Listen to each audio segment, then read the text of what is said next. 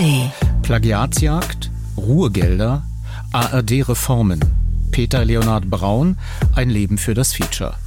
Die Stichworte für Ihre Podcast Schnellorientierung. Los geht's. Medienmagazin Podcast mit Jörg Wagner.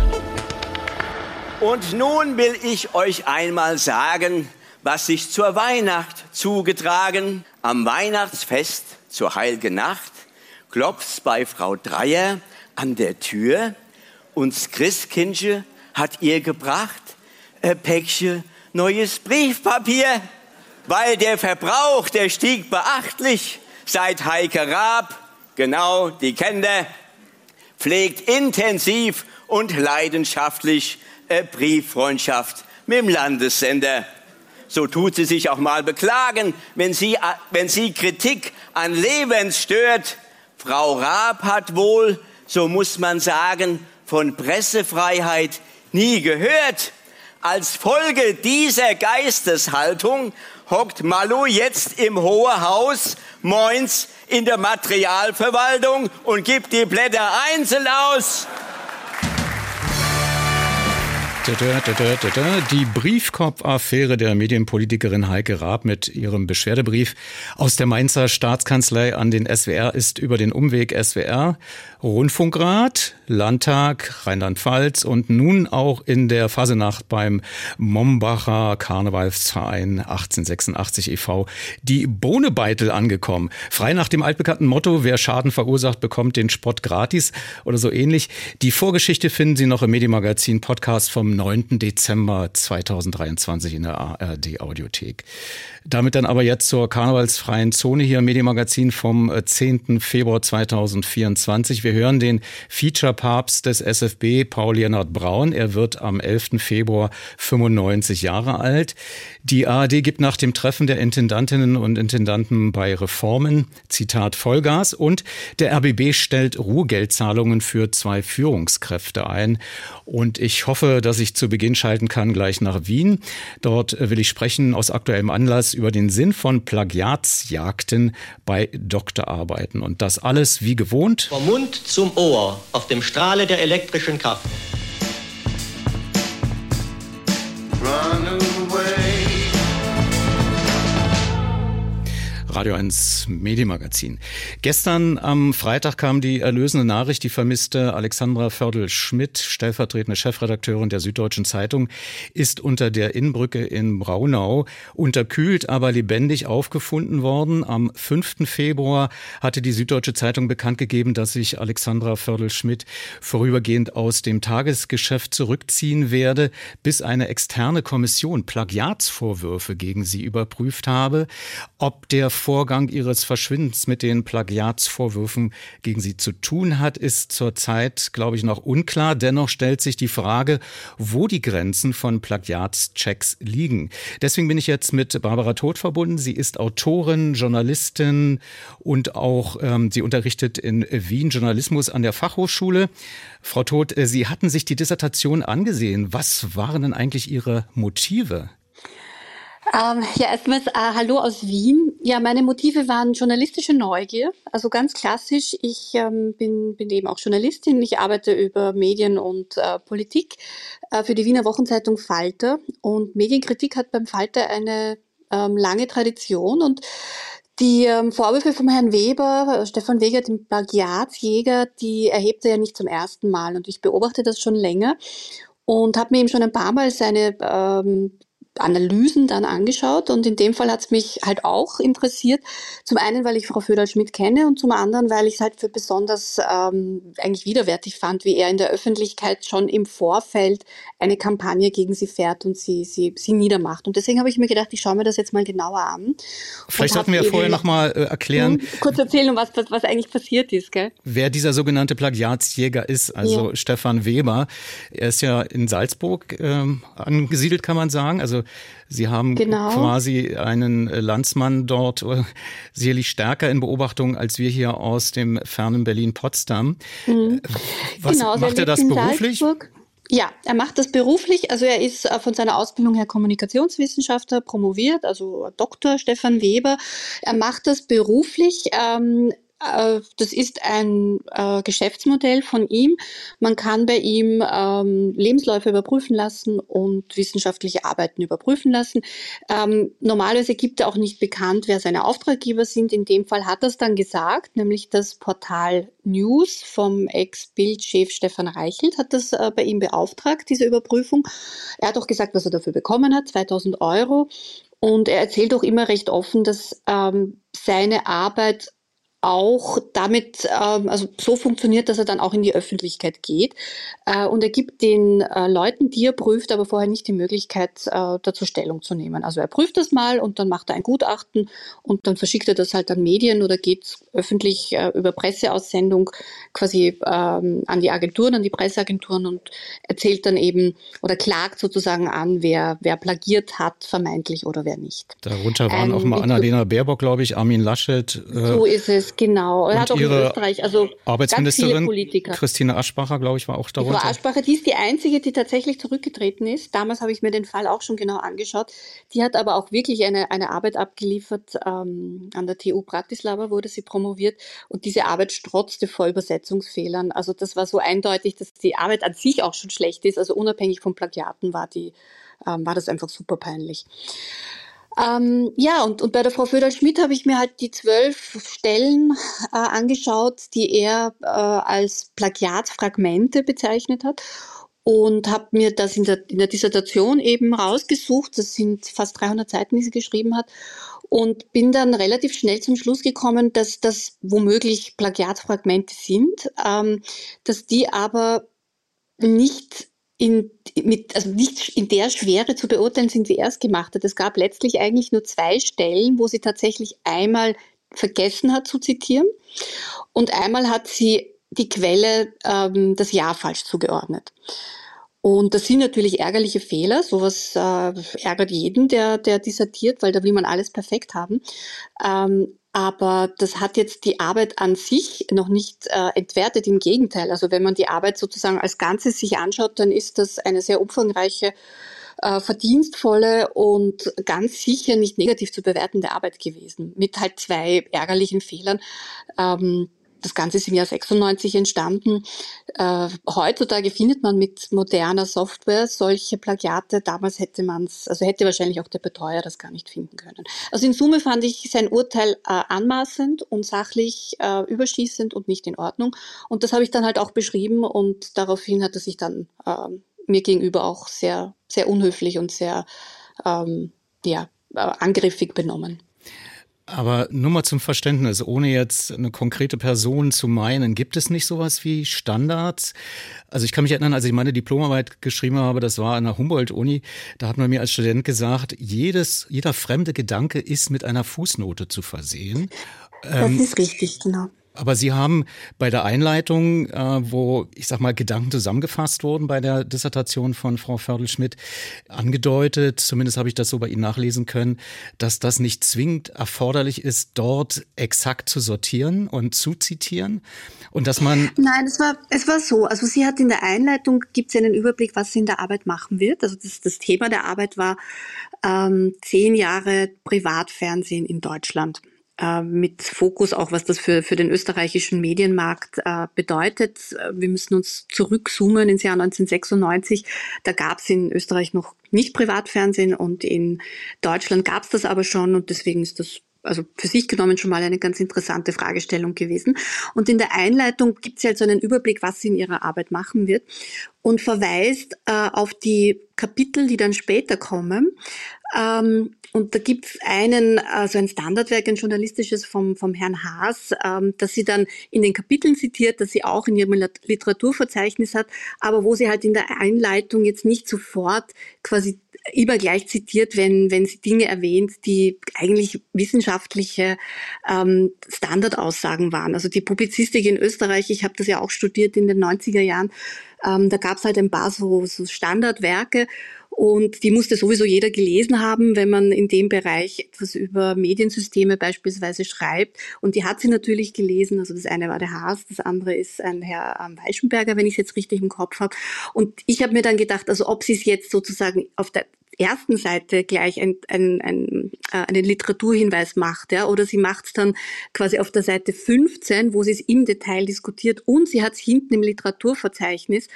Ähm, ja, deshalb auch ein bisschen die Frage, wie es der Betreuer beurteilt hat, oder? Wenn der Betreuer sagt, na, ich will das absolut sofort immer und bitte 50 Mal in der DIS zitiert haben, jedes Mal, ähm, oder im Namen reicht, wenn du sozusagen ins Detail gehst und dort äh, den Verweis setzt und dann auch beim Literaturverzeichnis. Ähm, also ich fand das jetzt nicht, ich fand das nicht so gravierend, ja, dass man sagt, ähm, das ist jetzt äh, ein, ein, ein schweres Plagiat im Sinne von, man übernimmt einen fremden Gedanken. Ähm, das, das war auf keinen Fall der Fall. Das war auch keine fremde äh, Idee, die sie sich angeeignet hat, sondern man hätte einen Verweis setzen können aufs damalige Standardwerk. Sie hat es halt ein paar Seiten weiter hinten gemacht. Gibt es ja, aus der kein, kein, kein, großer Schaden, würde ich sagen. Gibt es aus äh, diesem Vorgang, nenne ich ihn mal auch wieder neutral, weil er hat ja eine tragische Eskalation erfahren.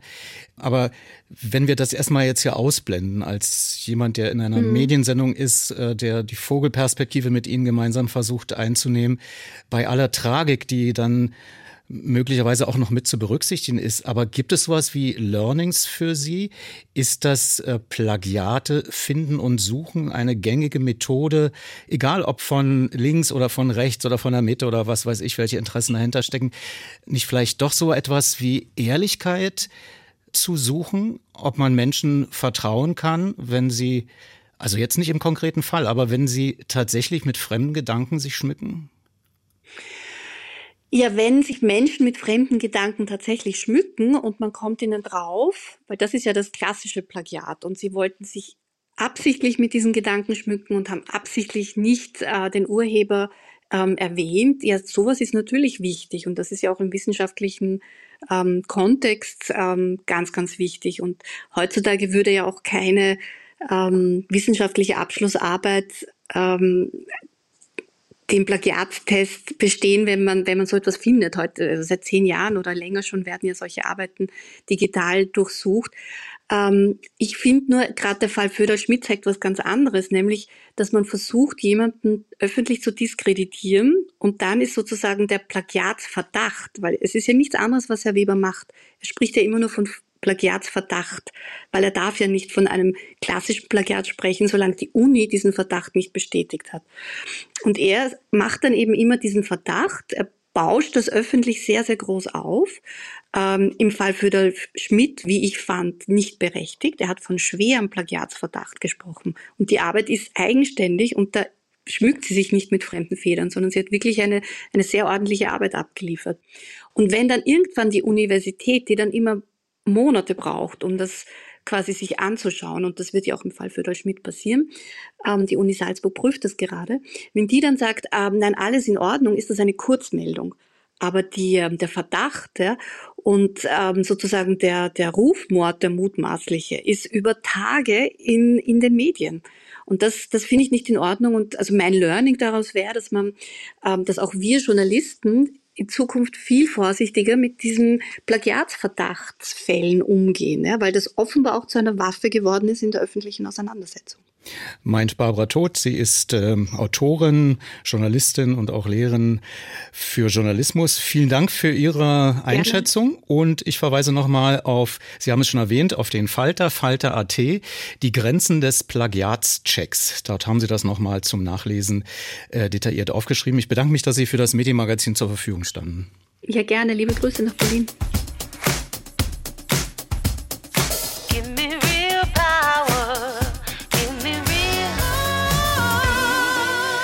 Erzähle mir die Vergangenheit und ich werde die Zukunft erkennen. Soll der chinesische Philosoph Konfuzius ein halbes Jahrtausend vor unserer Zeitrechnung gesagt haben. Übersetzt für den RBB könnte man sagen, erzähl mir von der Schlesinger Ära und ich werde dir zeigen, wo der RBB Geld einsparen kann. Und wieder einmal hat RBB-Investigativjournalistin Gabi Probst die jüngste RBB-Vergangenheit durchkämmt und tatsächlich Geld entdeckt.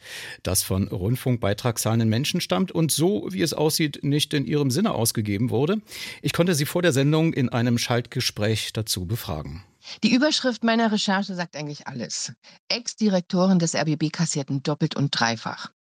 Es muss man sich so vorstellen, ein ehemaliger juristischer Direktor des RBB kassierte zwei Jahre lang Ruhegeld und Honorar. Ruhegeld von ungefähr 12.000 Euro monatlich und ein Honorar, dessen Höhe er mir nicht bestätigen wollte. Deshalb spekuliere ich jetzt auch nicht. Er ist äh, beim RBB ausgeschieden und äh, anschließend übernahm er extra für ihn zugeschittene Posten innerhalb der ARD und deshalb konnte er da doppelt kassieren. Und eine ehemalige Programmdirektorin, die auch zeitgleich, es war so 2016, 17, nach ihrem Ausscheiden Professorin wurde, für, übrigens für Journalismus, bekam zusätzlich zu ihrem Gehalt vom RBB dieses Ruhegeld und eine Abfindung von ja 240.000 Euro. Also das war vertraglich festgeschrieben. Ich muss noch mal äh, dazwischen fragen, weil Ruhegeld kann man sich vielleicht nicht so richtig vorstellen. Das ist das, was der RBB gezahlt hat für den Fall des Ausscheidens, dass derjenige äh, sozusagen in ein Loch fällt und nicht, dass er Arbeit findet und dann weiterhin Ruhegeld bezieht. Ruhegeld ist tatsächlich ein Geld, was man während einer quasi Ruhezeit bis zur Altersversorgung bekommen hat. Ja, also nochmal zum Verständnis. Ich habe auch lange gebraucht, um es zu verstehen, denn als ich vor anderthalb Jahren dazu erstmalig veröffentlichte, konnte ich das auch gar nicht glauben. Es ist wirklich so oder offenbar so, dass äh, wenn man nur einen Tag für diesen RBB gearbeitet hat, also diese Klientel, also Direktoren und die Intendanten, andere hatten ja so einen Ruhegeldvertrag gar nicht, wenn man nur einen Tag gearbeitet hat, und man wurde nach Hause geschickt, also man wurde nicht mehr gebraucht oder so, bekam man dieses, ich formuliere es immer, Rente vor dem Rentenalter, ja. Das war unbegreiflich. Und diese ehemalige Direktorin, bei der waren das 8200 Euro monatlich zuletzt. Lässt sich denn rekonstruieren, warum die ehemalige Programmdirektorin so großzügig ausgestattet wurde? Oder ist das normal gewesen beim RBB? Naja, offenbar wollte die ehemalige Intendantin Patricia Schlesinger sie loswerden. Auch wenn im Aufhebungsvertrag und in einer Presseinformation davon die Rede ist, dass diese Programmdirektorin, das war so 2016, 17, sich anderen Herausforderungen widmen möchte. Aber der Neue war ja gleich da, also oder schnell da. Jan Schulte-Kellinghaus, ein Webbegleiter von Frau Schlesinger. Beide kamen vom NDR. Also ich persönlich sehe die Abfindung von 240.000 Euro als Schmerzensgeld auf Kosten des Programms. Zur gleichen Zeit nämlich schaffte die Geschäftsleitung unter Schlesinger das Politmagazin Klartext ab. Und man kann Geld nur einmal ausgeben. Die gute Nachricht übrigens bei der ehemaligen Programmdirektorin ist, was ich auch veröffentlichte, dass der RBB jetzt diese Ruhegeldzahlungen eingestellt hat und das schon ab Dezember 2023. Da wird es also jetzt kein Geld mehr geben. Wie ist denn die Reaktion der Journalistikprofessorin? Wie auch damals schon, als ich zum ersten Mal zu Ruhegeld veröffentlichte, kein Kommentar. Also sie, sie schreibt, äh, sie hätte Stillschweigen äh, verabredet mit dem RBB, daran halte sie sich. Interessant ist, ob sie jetzt klagen wird oder interessant wird, ob sie jetzt klagen wird. Es könnte also wieder zu einem Rechtsstreit kommen. Ist das die Lösung für den RBB mit laufenden juristischen Kosten?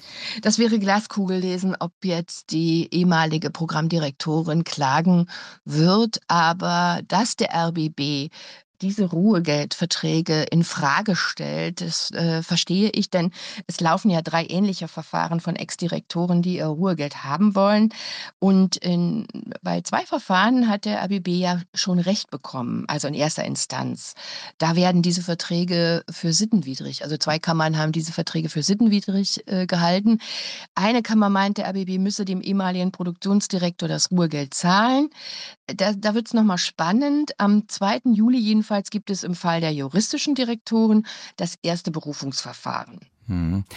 Meinst du, dass der beitragszahlende Mensch diese Botschaften noch hören möchte eigentlich?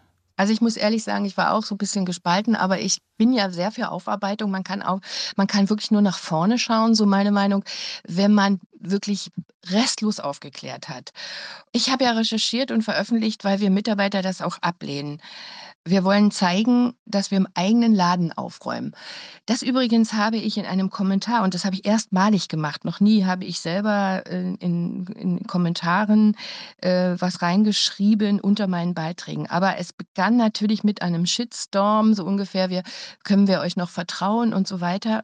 Und da habe ich wirklich reingeschrieben, was meine Motivation ist, dass wir äh, aufräumen wollen, dass wir wirklich zeigen wollen, dass wir es ernst meinen. Und äh, dass wir das wichtig finden, wir Mitarbeiter, und dass wir den Finger auch in die eigene Wunde legen. Und ich habe auch geschrieben, und glauben Sie mir, habe ich wörtlich geschrieben, das tut weh, und das tut es auch. Mein Kollege erinnerte noch daran, dass nicht die ganze Mannschaft verhaftet werden muss, nur weil der Kopf vielleicht nicht regelkonform ist.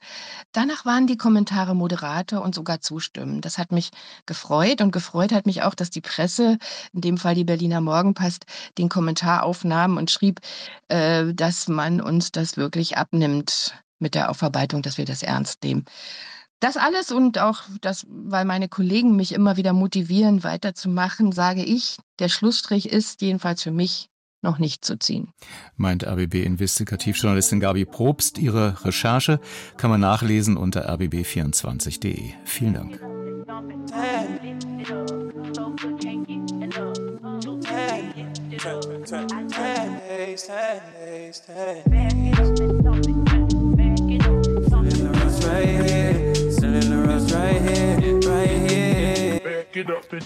Die ARD-Spitze tagte diese Woche in Frankfurt oder es sei ein gutes Pflaster gewesen für eine sehr produktive Sitzung, beeinflusst und bewusst befördert durch die jüngsten Empfehlungen des Zukunftsrates, so hörte man, und der Rundfunkkommission der Länder. Der ARD-Vorsitzende Dr. Kai Gnifke in einem Online-Pressegespräch am 8. Februar. Ähm, namentlich diese Empfehlungen haben wir als Katalysator für Reformen ähm, gesehen und empfunden. Und äh, ich will Ihnen drei Beispiele sagen, an denen sich das festmachen lässt. Ähm, der Zukunftsrat hat ja die Rolle der, der, des öffentlich-rechtlichen Rundfunks ähm, in der Demokratie hervorgehoben. Und das war für uns nochmal der Impuls, unsere Rolle genau auch klar zu haben am Beginn eines solchen Superwahljahres. Ähm, ja, die Bedeutung von unabhängigem Journalismus ist in diesen Tagen noch größer als jemals zuvor. Deshalb haben wir gesagt, wir legen ein besonderes Augenmerk auf das Thema Information und hatten deshalb auch bei dieser Sitzung den Jahresbericht des, äh, der Redaktion ARD aktuell, die mir berufsbiografisch relativ nahe ist. Das ist, ähm, das ist das Team, das eben alles unter der Marke Tagesschau macht, egal ob es auf sozialen Medien ist, ob es äh, äh, im Online-Bereich ist, ob es als App ist oder eben in der, im Fernsehen, da wo die meisten Menschen es äh, im Moment durchaus noch nutzen.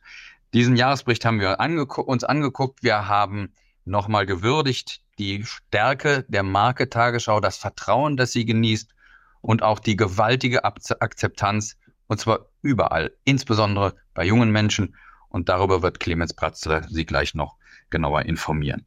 Der zweite Punkt, an dem ich das festmachen muss, wo wir tatsächlich so auf einer Schiene liegen, das ist der Appell des Zukunftsrats. Ähm, die öffentlich-rechtlichen mögen sich stärker um junges Publikum kümmern. Sie mögen sich stärker äh, verlagern auf digitale Ausspielwege ähm, und sie mögen alle Milieus in unserem Land in den Blick nehmen. Und deshalb haben wir das auch nochmal als Ermutigung genommen, äh, uns wirklich unsere Kräfte zu bündeln auf die sogenannten Big Five. Das sind die fünf starken digitalen Marken der ARD, nämlich die ARD Audiothek, die ARD Mediathek, äh, die Sportschau, die Tagesschau und der Kinderkanal. Und als sechsten haben wir noch auch Funk mitgenommen. Und äh, da wären am Jahres alle, alle unsere Stärkungsmaßnahmen der Vergangenheit für diese, äh, für diese Big Five und plus Funk waren befristet bis zum Ende dieses Jahres. Und äh, wir haben gesagt, wir, wir können jetzt nicht zulassen, dass da Menschen äh, quasi freigesetzt werden, dass Verträge auslaufen. Deshalb nehmen wir alle unsere Kraft zusammen und haben dauerhaft jetzt den Bestand bei diesen Big Five gesichert. Und das trotz finanzieller Engpässe, aber aus dem sicheren Bewusstsein heraus. Junges Publikum muss gerade in diesen sehr bewegten Zeiten gut und verlässlich informiert werden. Der dritte Punkt, an dem ich das festmache, ist äh, der Beschluss zum, zu unseren äh, Streaming-Plattformen. Äh, wir haben jetzt einen Beschluss gefasst. Wir wollen eine engere Zusammenarbeit mit äh, dem ZDF beim Videostreaming und eine engere Zusammenarbeit mit dem Deutschlandradio beim Audio-Streaming. Und bei beiden kann ich sagen, unsere Partner sehen das genauso. Ähm, ich hatte, wir, es gab schon einen ersten Austausch dazu. Wir haben jetzt in Frankfurt an der Oder beschlossen, wir wollen eine gemeinsame Organisationseinheit gründen, um schneller zu sein, um besser auch Ressourcen verteilen und bündeln zu können. Ähm, das ist ähm, etwas, ähm, was uns sehr am Herzen liegt. Und wir haben auch in diese Ehe etwa äh, mit dem ZDF was einzubringen. Denn unsere Mediathek legt permanent zu. Sie ist Spitzenreiter unter den deutschen äh, TV-Streaming-Portalen und erreicht jeden Tag 10 Millionen Abrufe. Schon jetzt Tendenz weiter steigen. Also insofern, wir haben was mit einzubringen in diese Ehe, aber da wollen wir jetzt gerne mal äh, die, die, die Gespräche beginnen. Aber Gespräche beginnen heißt nicht, wir schieben es auf die lange Bank. Das muss jetzt sehr zügig vorangehen. Insofern liegen die Beschlüsse, die wir in Frankfurt an der Oder gefasst haben, alle auf der Linie dessen, was uns der Zukunftsrat und die Rundfunkkommission mit aufgegeben haben. Und wir versuchen damit den Beweis zu erbringen, die ARD ist reformfähig.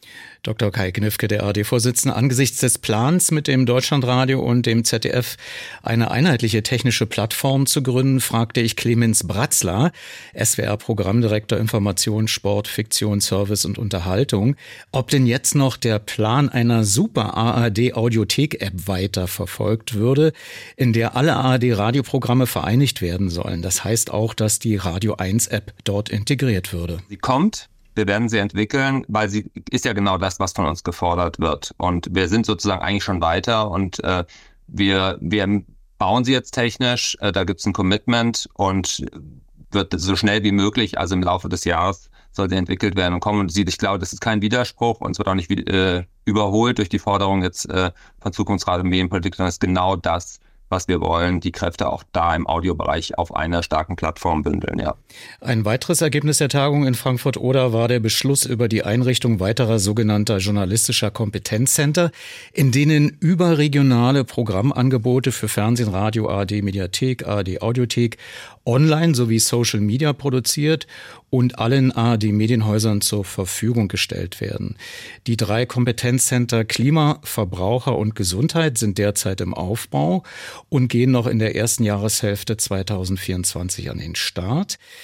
Gelauncht quasi sind äh, Kompetenzcenter Wissen, Bildung und Schule sowie Kompetenzcenter Wissen, äh Quatsch, pardon, Gemeinschaftsredaktion, so heißt sie jetzt, Kochen und Kulinarik und ein äh, Kompetenzcenter Reisen. Über die Federführung der neuen Einheiten, also welche Landesrundfunkanstalt diese Kompetenzcenter leitet, soll bis April entschieden werden. Mehr im Podcast Bonus, da dokumentiere ich Ihnen das komplette Pressegespräch.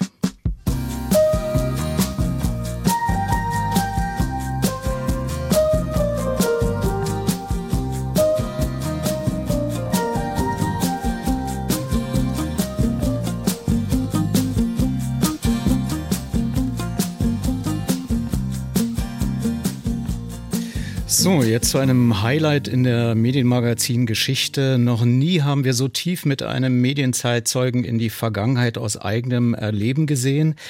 Der Feature-Papst Peter Leonhard Braun, der von 1953 an als Feature-Autor beim NWDR begann, dem späteren SFB hier in Berlin-Brandenburg in dieser Region, wird morgen 95 Jahre alt. Und Philipp Nitsche hat seine Feature-Leidenschaft geradezu in einem Interview dokumentiert, über eine Stunde lang. Ich habe immer den Eindruck gehabt, wenn ich ihre Arbeiten angehört habe, dass es oft um Leben und Tod ging, er oder ich.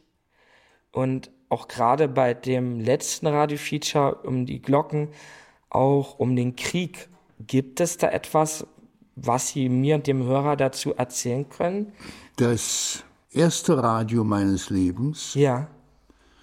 War das Radio in der Kneipe meiner Eltern. Ah.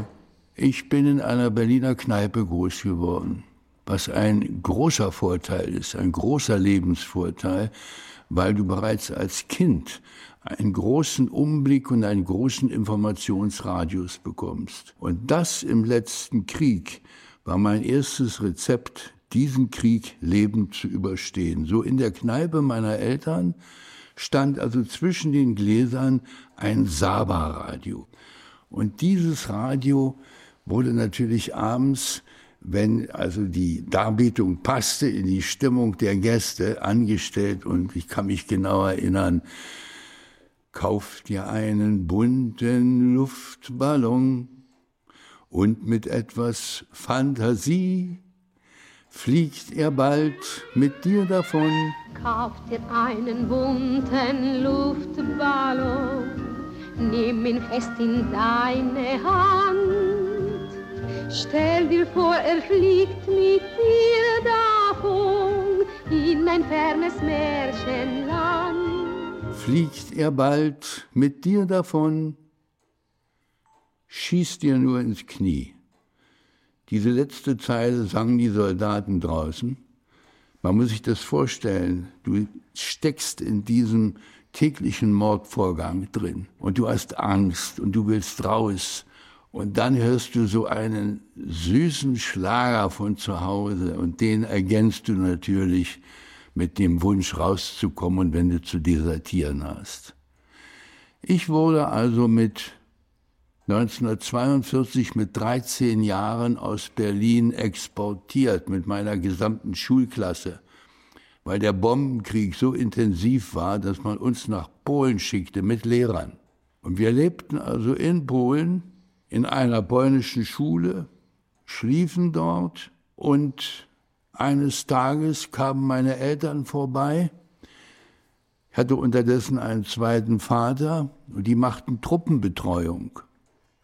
Das heißt, sie fuhren als Berliner Theaterleute an die Front und spielten dort Heile Welt vor. Und die beiden brachten mir das Saba-Radio in meine Kinderlandverschickung Diaspora. Das war toll.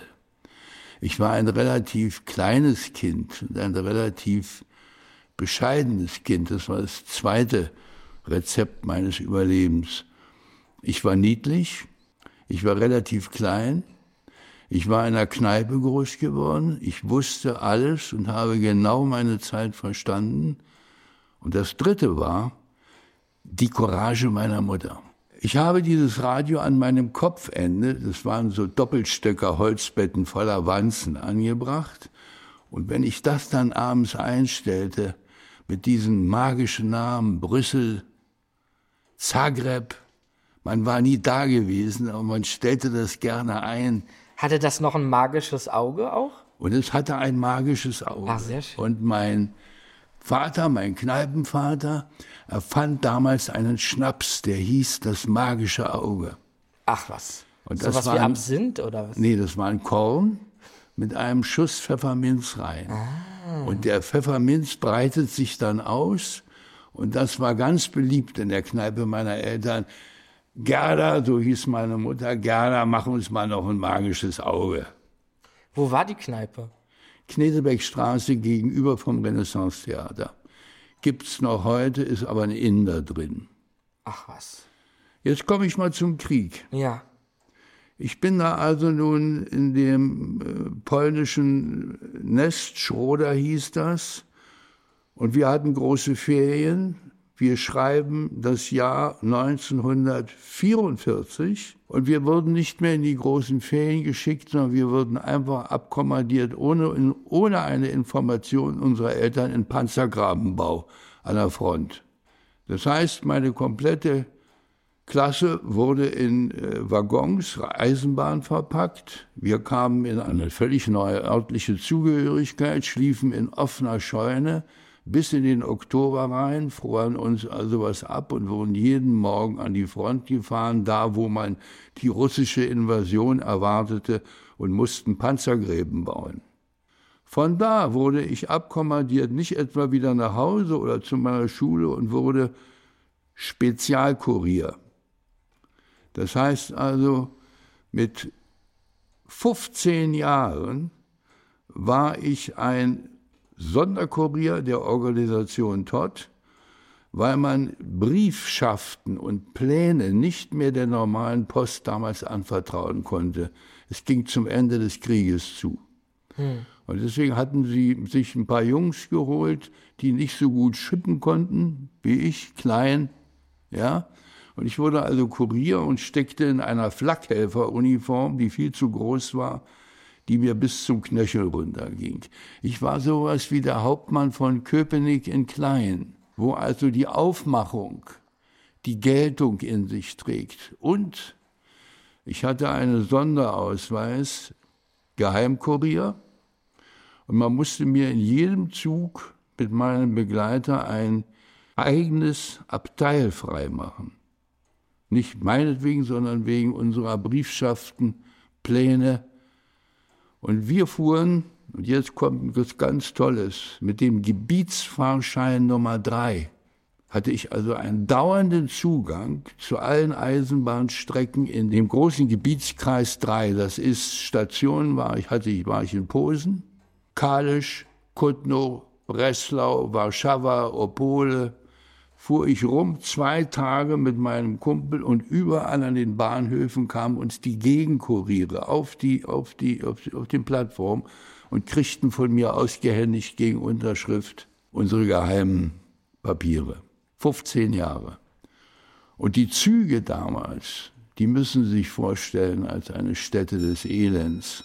Verwundete, Verzweifelte, Urlauber, welche, die aus dem Urlaub zurückkamen, fast keine Privatpersonen mehr. Hm. Wir sitzen eines Morgens auf dem Bahnsteig von Kutno mein Begleiter und ich, wir hatten immer zu zweit zu fahren und wir hatten, wie man uns versicherte, mit dem Kopf zu haften für die sichere Ablieferung unserer Briefe und Pläne. Wir sitzen da also und warten auf unseren Zug und auf dem Nachbarperron, auf dem Nachbarbahnsteig steht ein Schild in einer halben Stunde nach Berlin. Und ich sage zu dem, weißt du, mit unserem Gebietsfahrschein, der hatte eine ganz spitze Ecke bis Berlin. Ja. Könnte jetzt einer von uns rübergehen und nach Berlin fahren und der andere trägt die Post alleine aus.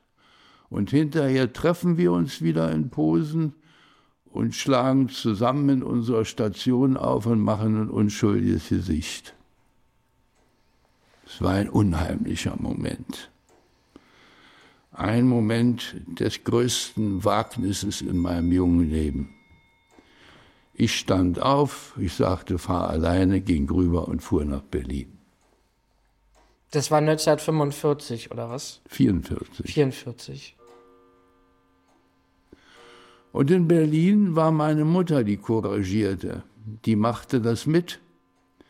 Die peppelte mich, ich musste ja, konnte nur wenige Stunden bleiben, dann wieder zurückfahren. Die peppelte mich auf. Ich fuhr wieder zurück und die Welt war in Ordnung. Und ich hatte die Chutzpe, mit meinem Gebietsfahrschein in meine Schule zurückzufahren, wo die anderen wieder unterrichtet wurden, marschierte dort ein und holte mein Radio ab. Ich wollte den Saba bei immer näher kommender russischer Armee nicht alleine lassen. Und den habe ich dann nach Berlin gefahren. Ich habe also nicht ein Taschentuch in Polen zurückgelassen. Aber wir wurden im Januar entlassen, weil die Front zu nah war und kriegten einen Befehl, uns beim Volkssturm in Posen einzugliedern. Das war ein Himmelfahrtskommando. Also wie so eine Art Kindersoldaten. Kindersoldaten. Ja. Und ich nahm meinen Gebietsfahrschein und ging zum Bahnhof und nahm den nächsten Zug nach Berlin. Du durftest nicht aussortiert werden. In den Zügen war eine furchtbare Kontrolle von der Feldgendarmerie, die Kettenhunde, wie man sie nannte. Die hatten silberne Ketten um den Hals und vorne auf der Brust ein silbernes Schild, Feldgendarmerie. Und jeder, der da geschnappt wurde, der keinen Fahrschein hatte, der wurde abserviert. Es war unglaublich streng und schnell, bis zur Exekution da ein paar Ecken weiter. Und ich werde natürlich nicht so dumm sein und mir nur jetzt auch noch ein eigenes Abteil besorgen. Einfach als Berliner Mogel mit einem unschuldigen Gesicht, aber mit einem Gebietsfahrschein bin ich gefahren, eine Strecke, für die man heute drei Stunden braucht 14 Stunden im Januar bei tiefem Frost in meinen Sommersachen, denn ich war im Sommer zum Panzergrabenbau eingezogen worden. Als ich in Berlin ankam, war ich steif gefroren und konnte nicht mehr die Taschen, die Hände aus den Taschen kriegen. Und kam zu der Kneipe meiner Mutter und klopfte mit dem Kopf. Mit dem Kopf? Okay. Sie holte mich rein, nahm mich sofort ins Bett und wärmte mich auf ein paar Stunden. Dann musste Ihre Mutter Sie verstecken oder mussten Sie dann wieder raus oder wie lief das? Ich schrieb nach Posen, ich bin jetzt beim Volkssturm in Berlin.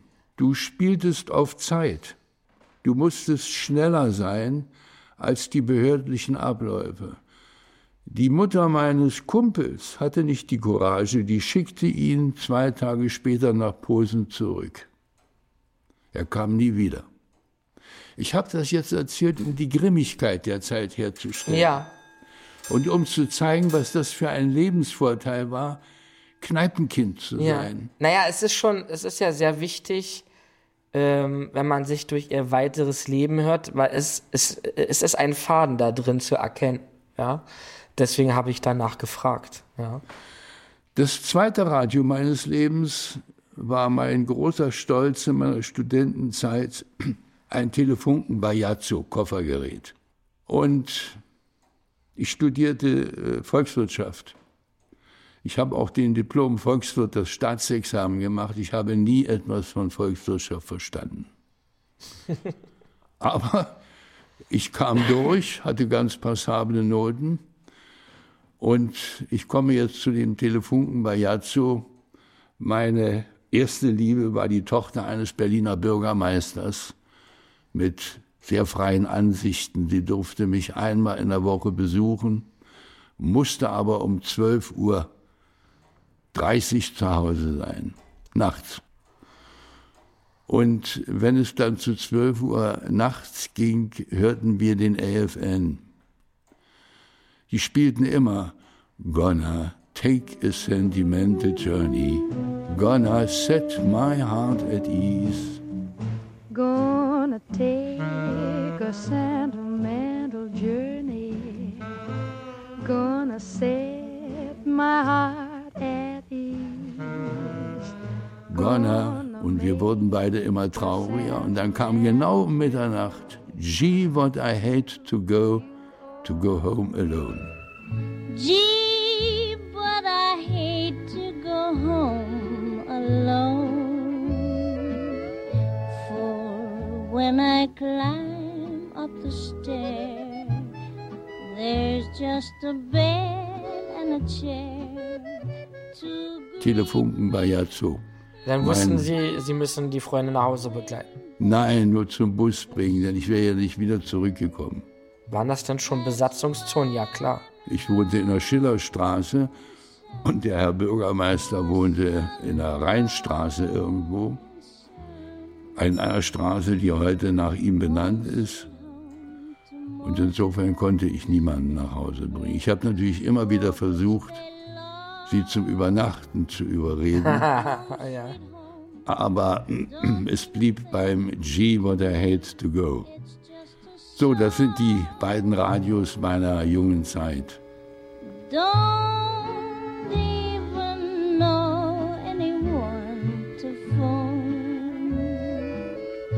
No.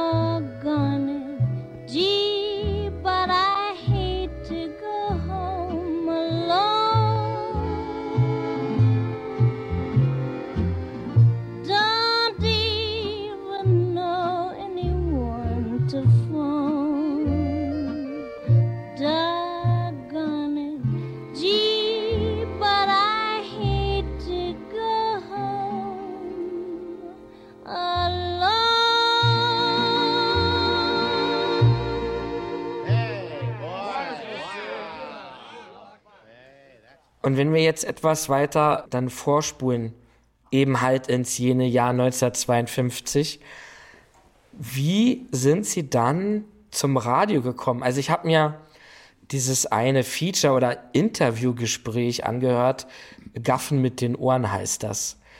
Und Sie schildern dort, ähm, dass Sie es ja auch jetzt am Anfang nicht so einfach hatten. Ne? Man hat Sie ja nicht gleich gewähren lassen, machen lassen, Sie auch öfter mal weggeschickt. Wie waren Ihre ersten Schritte damals? Also ich wusste nicht, was aus mir werden sollte. Ja. Ich hatte den Diplom Volkswirt, ich wollte nicht Volkswirt werden. Ich hatte den Zugang zum Münzfernsprecher meiner Mutter in der Kneipe, das war mein Taschengeld. Mehr hatte ich nicht und sonst hielt ich mich für einen großen Dichter. Das war ein großer Irrtum.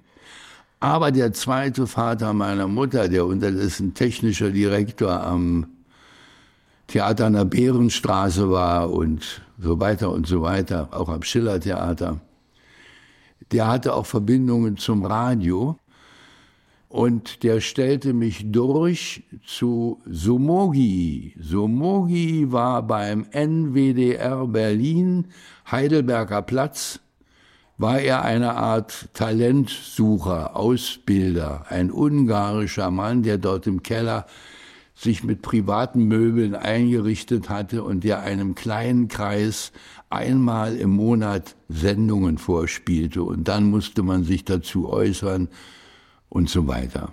Aha. Und das war meine Eintrittskarte, um zur Hörspielabteilung durchgereicht zu werden. Und die stand unter Hans-Joachim Hoberg.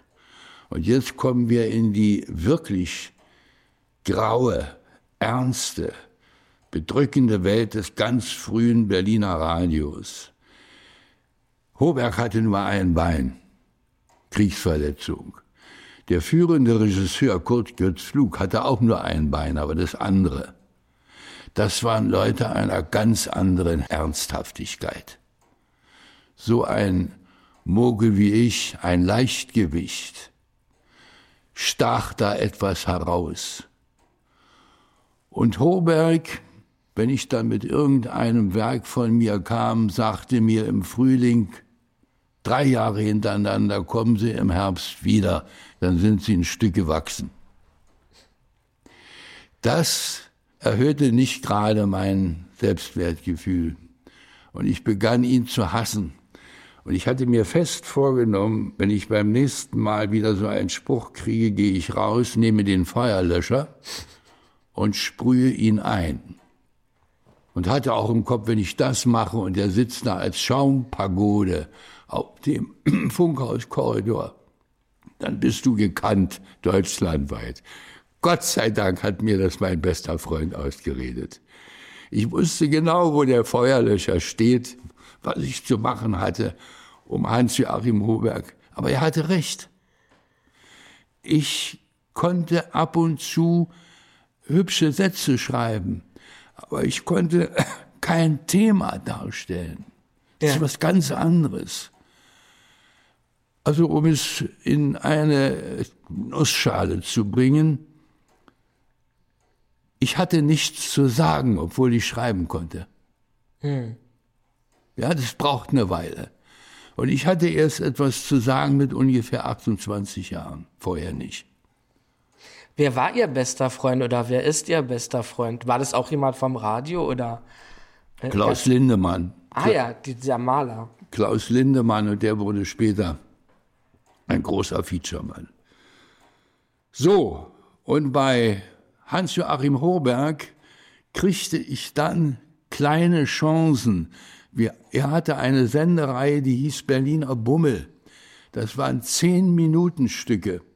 Und da durfte ich dann nach drei Jahren, und er hatte recht, nach drei Jahren zehn Minuten lange Texte schreiben.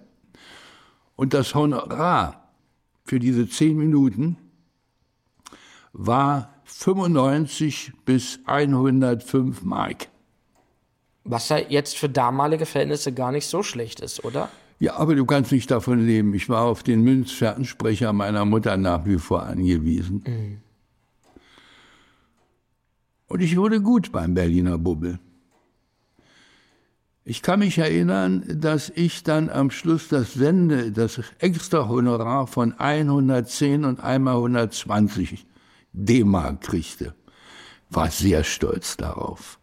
Sehr stolz darauf. Und dann kriegte ich nach ein paar Jahren, immer in großen Schritten geht das, nicht ruckzuck. Man wächst langsam, man Ja. wächst nicht schnell. Kriegte ich eine halbe Stunde. Und die nannte ich Bagatelle in Rosa. Bagatelle in Rosa, wie, wieso das? Das war so eine Liebesgeschichte. Und es wurde umgetauft in, ich habe es jetzt vergessen, irgendeinen seriösen, seriösen Titel. Es war aber nichts Besonderes. Den großen Schritt machte ich, nachdem ich mich eingelassen hatte, in Berlin eine Fernsehsendung zu machen, was gar nicht mein Metier war. Und ich kriegte den Auftrag in London über Madame Tussaud einen Film zu drehen. Und jetzt bitte ich den Atem anzuhalten. Ich hatte als Autor einen Vollsprung von drei Tagen und dann kam das Kamerateam, um zu drehen. Man stelle sich das vor. Drei Tage für ein relativ unbekanntes Thema und dann ist Drehbeginn. Da ich nicht dämlich war, machte ich das mit dem Korrespondenten vor Ort, Wolf, zusammen. Wulf, Wulf mit einem U. Und es wurde eine ganz brauchbare Sendung mit schönen Einfällen, einem akustischen Einfall vorne, Herr Nietzsche. Ich nahm den Big Ben. Ja, sehr gut. Mitternacht, diesen unglaublich schönen Schlag, wumm, wumm. Und immer am Ende des Wumms kam ein Schnitt von einer Londoner Postkarte. Und innerhalb von so und so viele Sekunden hatte ich den Fernsehzuschauer in London drin. Und die letzte Postkarte machte ich dann bei der Hinterhofmauer von Madame Tussaud und ging durch den Hintereingang rein. Das war so eine Kriminal-Backstein-Atmosphäre. Ah, sehr schön. Dieser Film wurde ein Debakel. Warum das? Weil ich bei Madame Tussaud mich beliebt machte und man gab mir die Freiheit zu drehen die Herstellung einer Wachsfigur. Und damals war der britische Premier Macmillan und ich nahm Macmillan. Und eine Wachsfigur wird hergestellt, indem man jetzt bei dem Wachsfigur Original zu Hause die Anzüge kauft, ein Hemd kauft, den Schlips kauft, ihn ungefähr hunderte von Malen fotografiert als Orden Winkeln, die Haare sammelt von ihm und künstlich herstellen lässt. Also sie haben das komplette Material, um eine ganz natürliche Figur herzustellen. Und dann natürlich die Formung des Gesichtes aus Wachs. Und jetzt kommt also der Eklat. Ein kleiner Berliner Autor erlaubt sich, den englischen Premier als Wachsfigur herstellen zu lassen. Wieso war das ein Eklat? Nach den Berliner Prüderie, Nachkriegs, Sentiments. In London war das lächerlich, aber nicht in Berlin. Der Chefredakteur damals schrieb mir, das ist unmöglich, Sie müssen sich jemand anders wählen, als wenn ich von Madame Tussaud, nachdem ich den Knaller habe, jetzt noch mal ein halbes Jahr später die nächste Wachsfigur begleite, ja. Aber jetzt kommt die Magie in den Vorgang. Also der Kopf ist fertig, es fehlen nur die Augen. Und der Kopf ist völlig tot. Und jetzt kommt der Augenspezialist, das war ein Österreicher. Der hatte eine Tweemit in der Größe, ich sag mal jetzt 60 mal 30, so blau ausgeschlagen wie Silberbestecke, die drin gewesen wären. Und da waren nur Augen drin. Aus Glas oder sowas? Aus Glas. Ja. Hunderte von Augen. Und der nahm das passende Auge von Macmillan in seine Hand und ich drehe das jetzt. Führt die Hand durch den offenen Hals ein, im Kopf hoch, in den Wachsfigurkopf und setzt von innen das Auge ein. Das starrt ziemlich tot und dann gibt er dem Auge einen kleinen Dreh und McNillan sieht dich an. Oh, das, Unglaublich. da hätte ich ein bisschen Angst, ehrlich gesagt. Das Unglaublich. Das haben die natürlich nicht geschluckt in Berlin. Aber es kam noch schlimmer. Ich habe das Sterben einer Wachsfigur gedreht. Und da nahm ich einen Papst. Und jetzt wird der Papst entkleidet.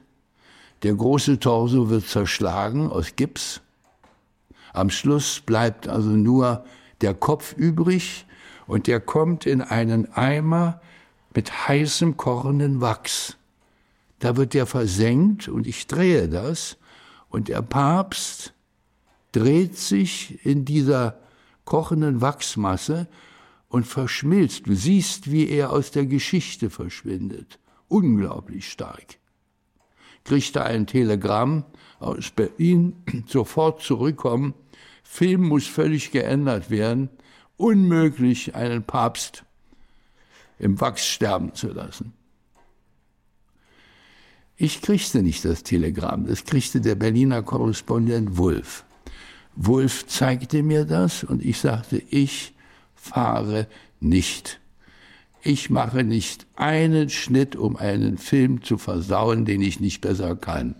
Ich fuhr in Urlaub und Wulff schrieb zurück, Braun ist nicht auffindbar, er ist nach unbekanntem Ziel verschollen. Musste Walden das alleine machen. Durch Schnitt und unglaublich viel Text hat darauf geknallt, um das also abzufedern und so weiter. Jetzt kommt aber der Schritt und ich fuhr zum Urlaub nach Cornwall. Cornwall war mein erstes 45 Minuten Feature. Und ich hatte diesen Befreiungsschritt gebraucht. Ich war ja kein großer Funkmann. Ich war ja ein kleiner Funkmann. Ich war ja was Werdendes. Ich hatte mich selbst noch gar nicht gefunden. Mhm. Und in dieser Zeit des Auf mich gestellt sein, was mir sehr leicht fiel, aus meiner Kindheit, als Kneipenkind bist du auf dich selbst gestellt. Aus meiner Panzergrabenzeit, Kurierzeit und so weiter habe ich so lange in Cornwall Urlaub gemacht, wie ich Geld hatte. Das waren ungefähr zweieinhalb Monate. Und dann hatte ich mein Skript fertig, Urlaub in Cornwall, und das wurde mein erster Schlager. Und ich war sozusagen kompetent. Ich hatte mein berufliches Standing. Das ist eine sehr schöne Einstiegsgeschichte. Ähm, wenn man so ältere Journalisten auch spricht, hört man öfters auch davon, gerade von solchen Geschichten, die Sie ja gerade geschildert haben, dass man sich auch mal streiten muss oder mit einem Redakteur auch mal einen kleinen Krieg austragen muss. Das gehört wohl dazu. Gab es denn noch irgendeinen Nachhalt zu Ihrem Filmbeitrag oder Ihrem Fernsehbeitrag? Ja, ich habe nie wieder einen Fernsehfilm gedreht. Ich hatte begriffen, Fernsehen ist nicht mein Medium. Ich drück's mal scharf aus. Ich sehe nichts, ich höre. Ja. Auch beim, äh, hier, wenn ich in Berlin mit meinem besten Freund zum Fußball ging, musste der mir mal erklären, was gerade passiert ist. Ich ja. sehe das nicht. Aber ich höre Dinge. Das ist also ein akustischer Intellekt.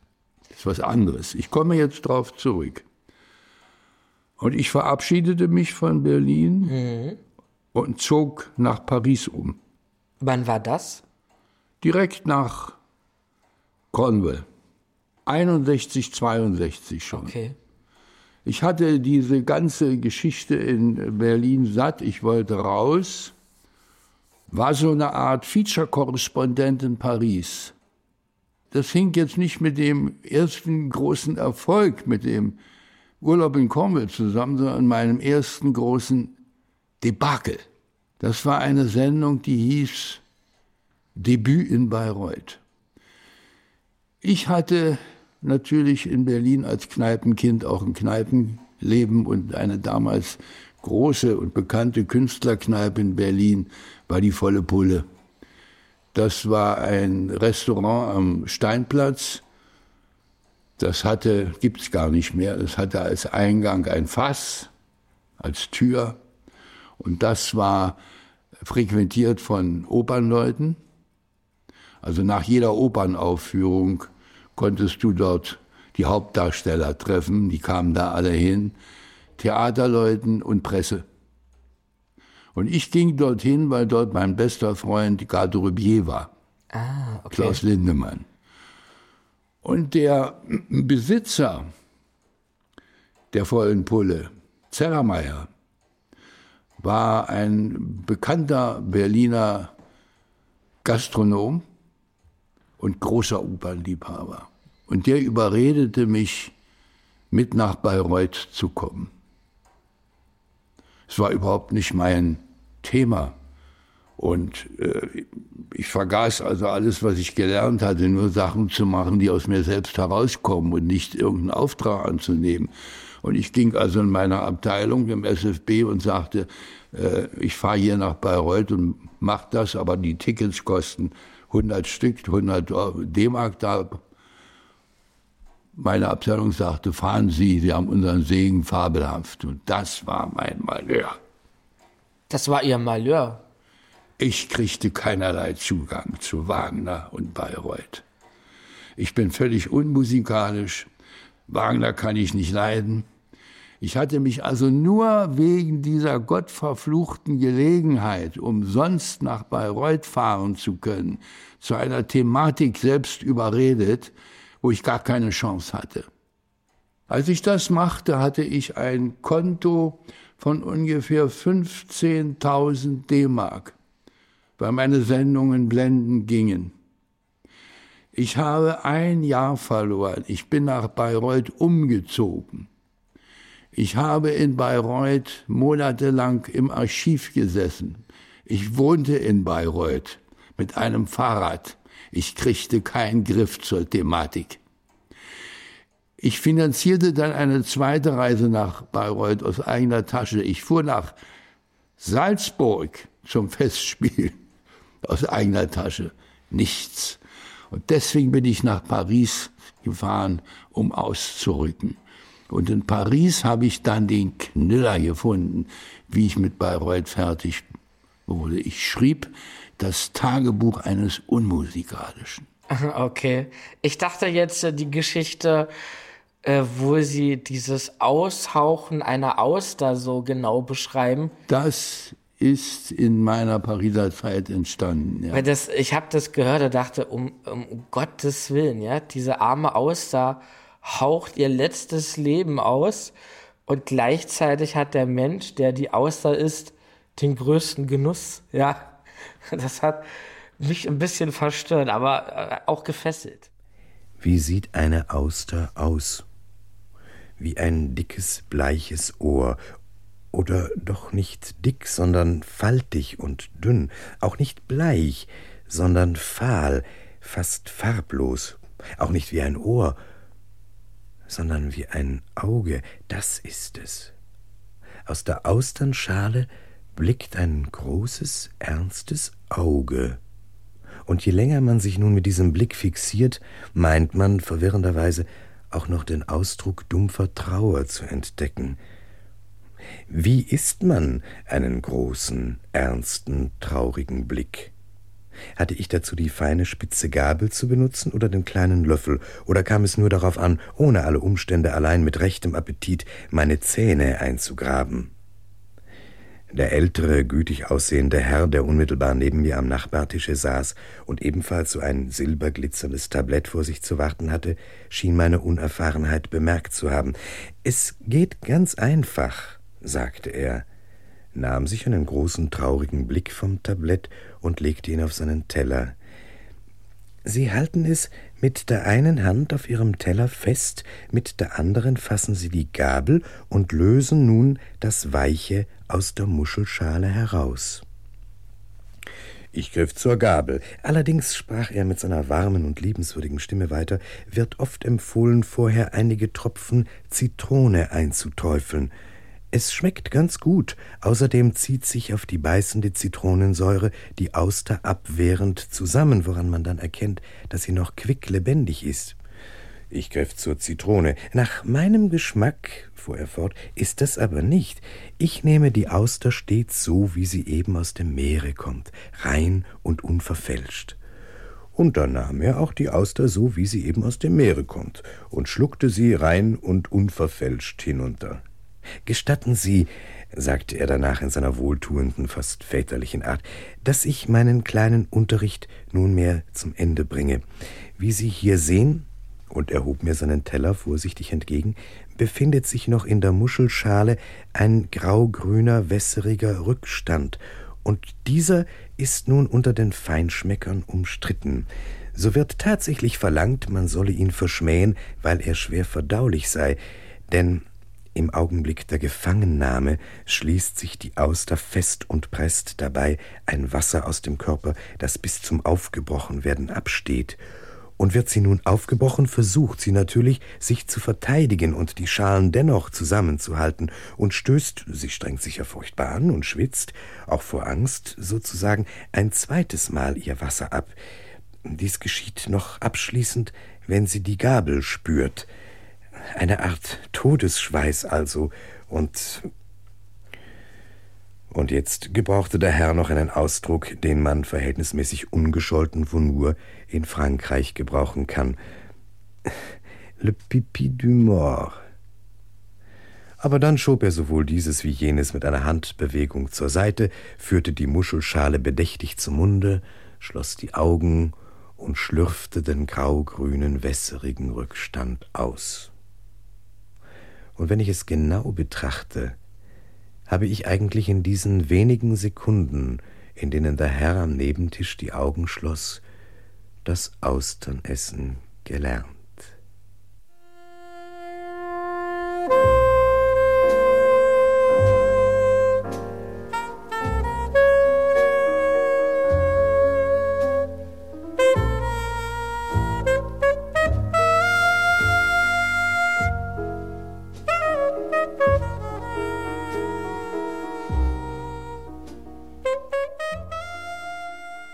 Also ich schrieb in Paris, schrieb ich also das Tagebuch eines Unmusikalischen über ein Thema, was zwei Jahre zurücklag, mhm. aber auch nicht sofort. Ich habe wirklich gebraucht, um dieses Versagen aus mir rauszukriegen. Und das wurde ein Knüller. Und Wieland Wagner, Urenkel von Richard, schrieb mir dann und bat um Erlaubnis, das in seinem Programmheft abdrucken zu dürfen.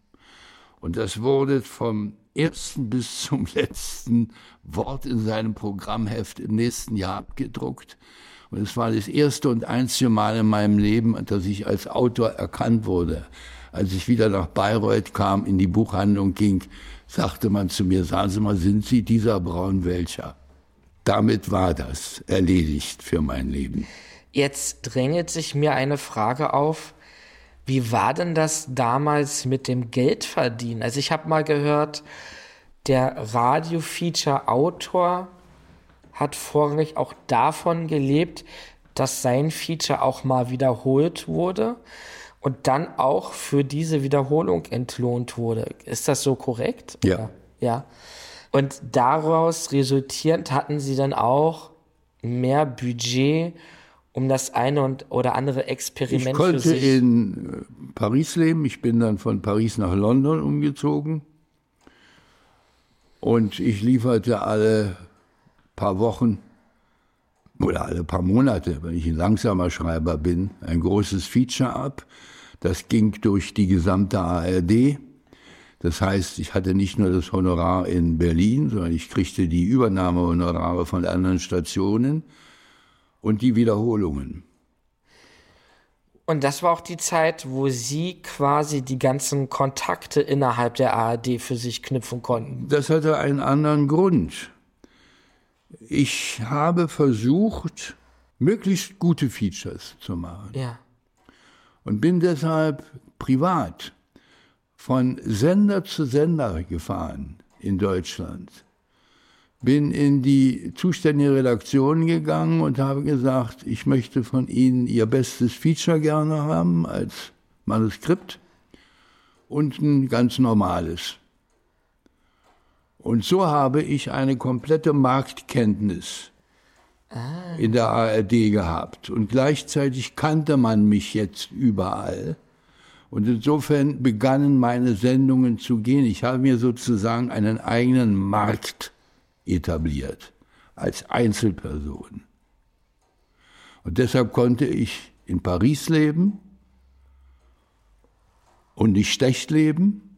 Ich bin natürlich kein Sparer, sondern ich bin jemand, der gerne isst und trinkt und lebt und so weiter. Und in London, in London, das war ein ganz großer Schritt für mich, weil das Feature in London seinen Ursprung hatte. Ich habe mir also Zugang zum Archiv in der BBC verschafft und habe dort Wochen gesessen und mir aus der Anfangszeit bis zu meiner Zeit jedes große Feature angehört. Ich war eine Kellerexistenz. Habe natürlich gleichzeitig meine Arbeiten gemacht für Berlin. Immer wenn ich ein Skript fertig hatte, flog ich nach Berlin, gab es dort ab und fuhr sofort wieder nach London zurück und startete das nächste. Und dort im Keller in der BBC habe ich mich also bemüht, das Phänomen Feature, warum Feature? Wir hatten in Berlin bei Hoberg ein kleines Bild hängen, da stand, es war ein Affe mit einem Fragezeichen drunter, was ist ein Feature? Ja. Sie hatten es über Hamburg nach dem Kriege bekommen als eine englische Exporte, aber keiner konnte wirklich begreifen, wieso, woher ist das entstanden. Und ich habe dann also mit den ganz frühen Feature-Leuten in England Kontakt aufgenommen und der größte Name war Lance Sieveking. Und habe Lance Sieveking 1966 geschrieben dass ich gerne mit ihm über das Feature reden würde. Ich bin ein deutscher Feature-Mann und würde das gerne haben. Und er antwortete mir, gerne, aber Sie müssen zu mir nach Suffolk kommen. Das waren 100 Meilen. Ich fuhr mit dem Zug hin, aber ich wäre gerne 200 Meilen gefahren, um mit Stephen King persönlich zu sprechen. Das war der große Name des ganz frühen Features. Und Stephen King erklärte mir dann Folgendes. Ich zitiere jetzt nicht wörtlich, aber inhaltlich. Immer wenn etwas Großes, sich Veränderndes passiert, findet sich eine besondere Sorte Mensch ein. Und so war das auch bei uns 23, als das Radio begann. Das waren Poeten, Musiker, aber viele Zeitungsleute. Hm. Und wir Zeitungsleute, hatten als Begriff das Feature immer dann, wenn du eine Nachricht zu etwas Besonderem aufarbeitest. Nicht als Sendeform, sondern als Verb. Dann featurest du etwas, du bringst etwas größer raus, du machst einen Fokus drauf. Man macht es lebendig. Du machst es lebendig. Ja. Und dann nahm mich äh, Lance Sieveking unter den Arm und ging in seinen kleinen Garten mit mir. Er sagte, und jetzt machen wir beide hier aus einer Nachricht. Die Nachricht ist, Lance Sieveking kriegt den Besuch von Peter Leonhard Braun. Feature, der eine bekannt zu Hause, der andere bekannt hier in London. Das ist die Nachricht. Und jetzt machen wir das Feature. Und er sagt, Sie beschreiben jetzt, wie ich aussehe.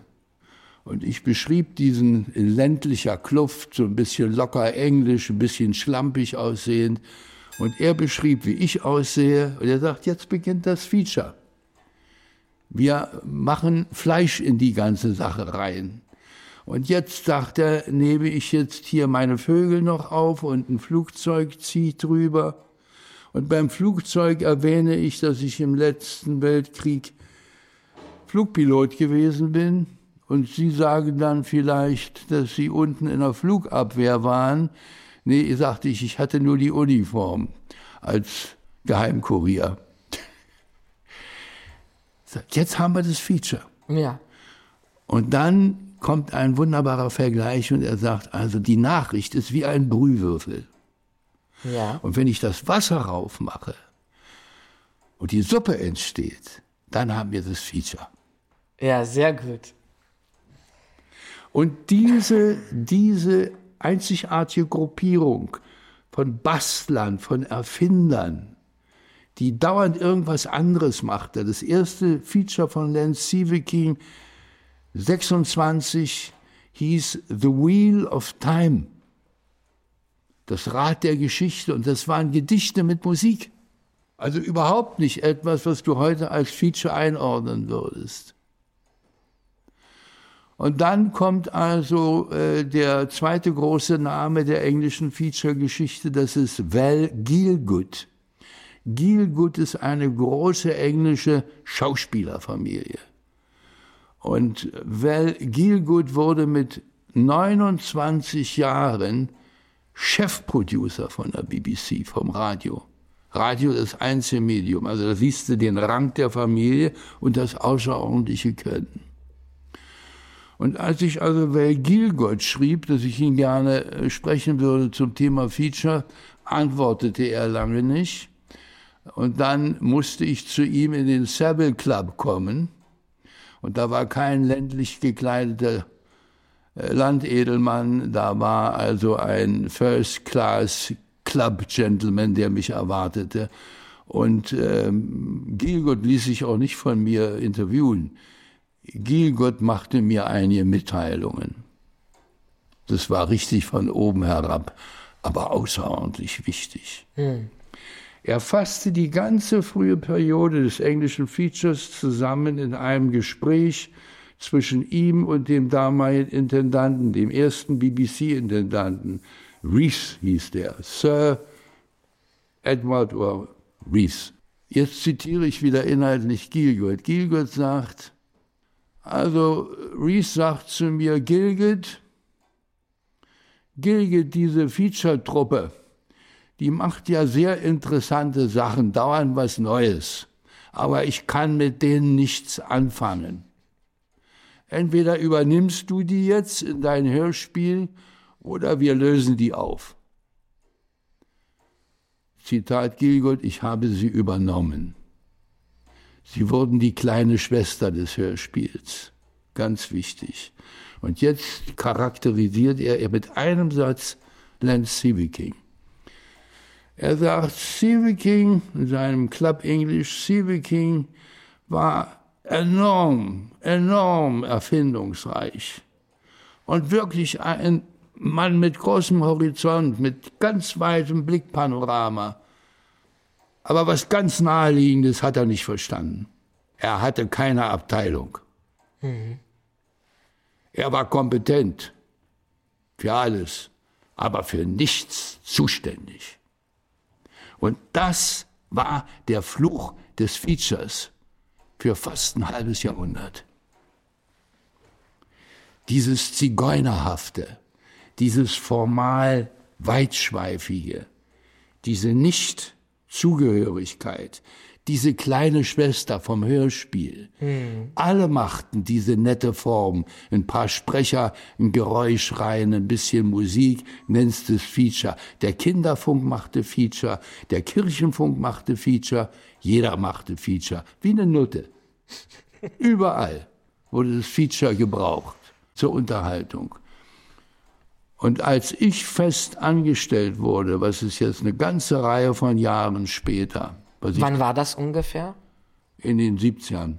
74 okay. sowas schätze ja. ich mal. Als ich angestellt wurde, machte ich eine ganze Reihe von Bedingungen. Und eine davon, das Feature wird eine eigene Abteilung.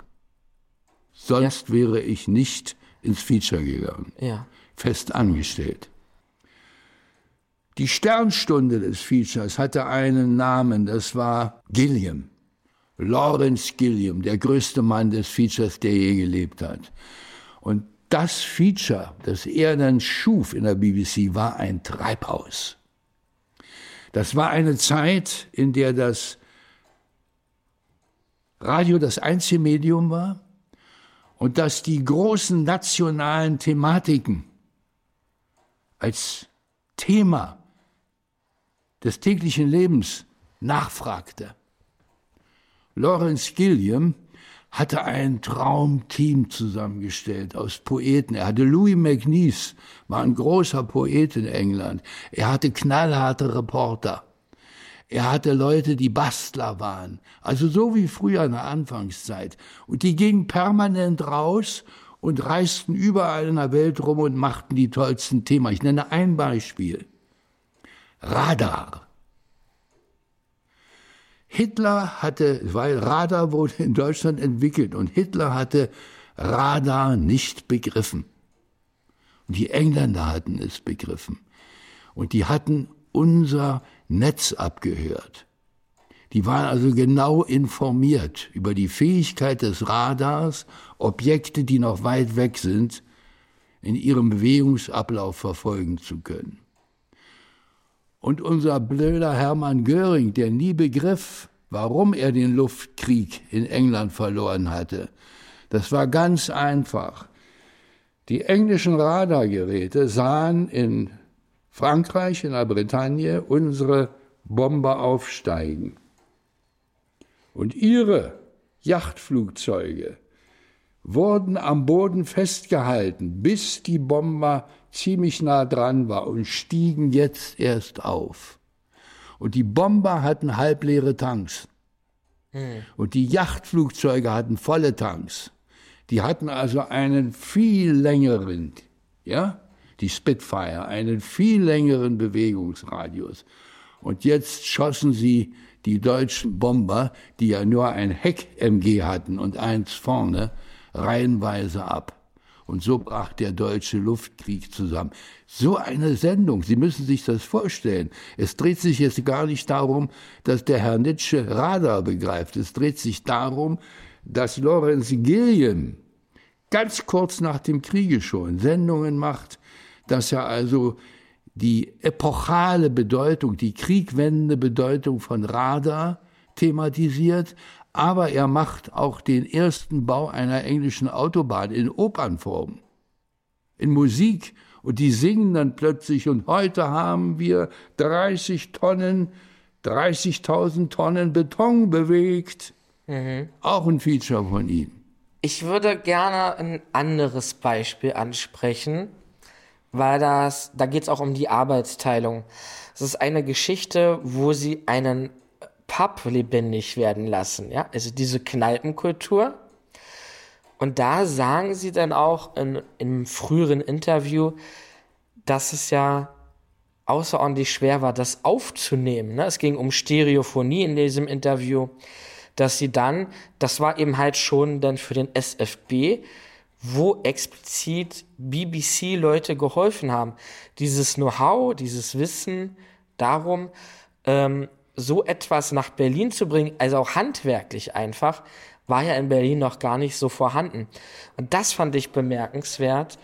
Sie haben in diesem Interview gesagt, es hat zwei Tage, äh, hatten sie zur Verfügung, das aufzunehmen. Es waren sechs Mikrofone im Einsatz. Langgezogene, wieder Raum im rechten Winkel verlaufende Theke, vier Reihen Männer davor, gedrängt. Dann ein Dutzend Tische, Biergläser darauf, Bierlachen, Ellbogen, Hände. Hinten rechts drei Mann Musik.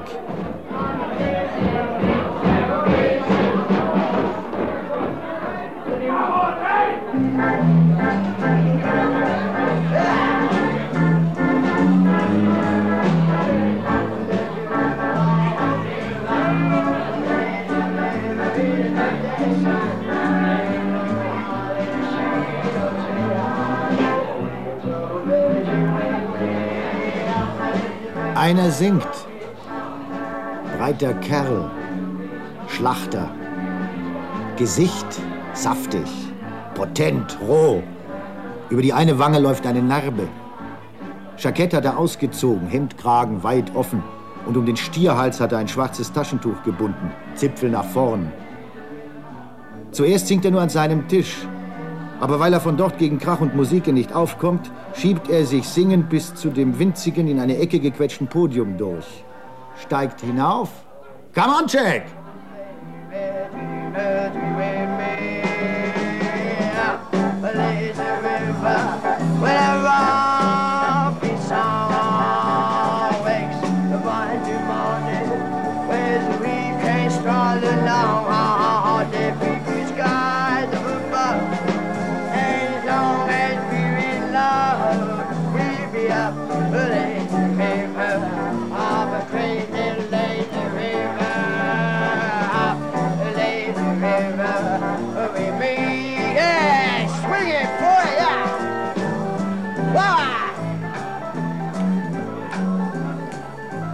Man singt, ruft, schreit, grölt. Aber man sitzt dabei ordentlich an den Tischen, steht gemessen vor der Theke. Es wird wenig hin und her gegangen. Noch weniger gehopst, getanzt oder mit den Armen gefuchtelt. Man verhält sich selbst beim Grölen still. Und auch wenn jemand so brüllt, dass es ihn sichtlich anstrengt, kann man meist eine gewisse korrekte Haltung an ihm bemerken, als distanziere er sich und gehöre zu seinem eigenen Gebrüll nicht dazu.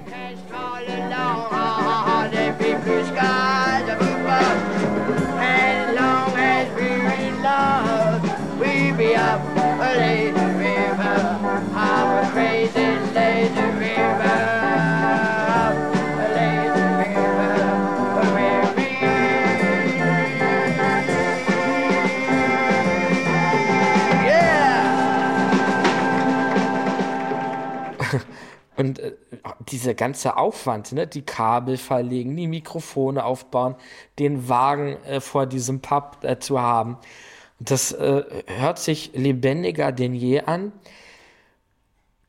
Worauf ich jetzt hinaus möchte, ist, wie war denn das in Berlin, auch das handwerklich aufzubauen? Sie haben also ganz viel wie ein Schwamm in England aufgenommen und das jetzt quasi auch, ja, als Kurier, als Lehrer ähm, wie ein Samier nach Berlin getragen. Ich war auch in England ziemlich weit vorne. Und das imponierte der BBC. Sie kannten den Verrückten, der Monate im Keller verbracht hatte, im Archiv. Ich hatte eine gute Verbindung zu dem internationalen Chef von der BBC. Und der stellte mir das BBC-Equipment in Stereo zur Verfügung, weil ich interessante Experimente damit machte. Zum Beispiel war ich der Erste, der den Wachwechsel in Buckingham Palace aufnahm.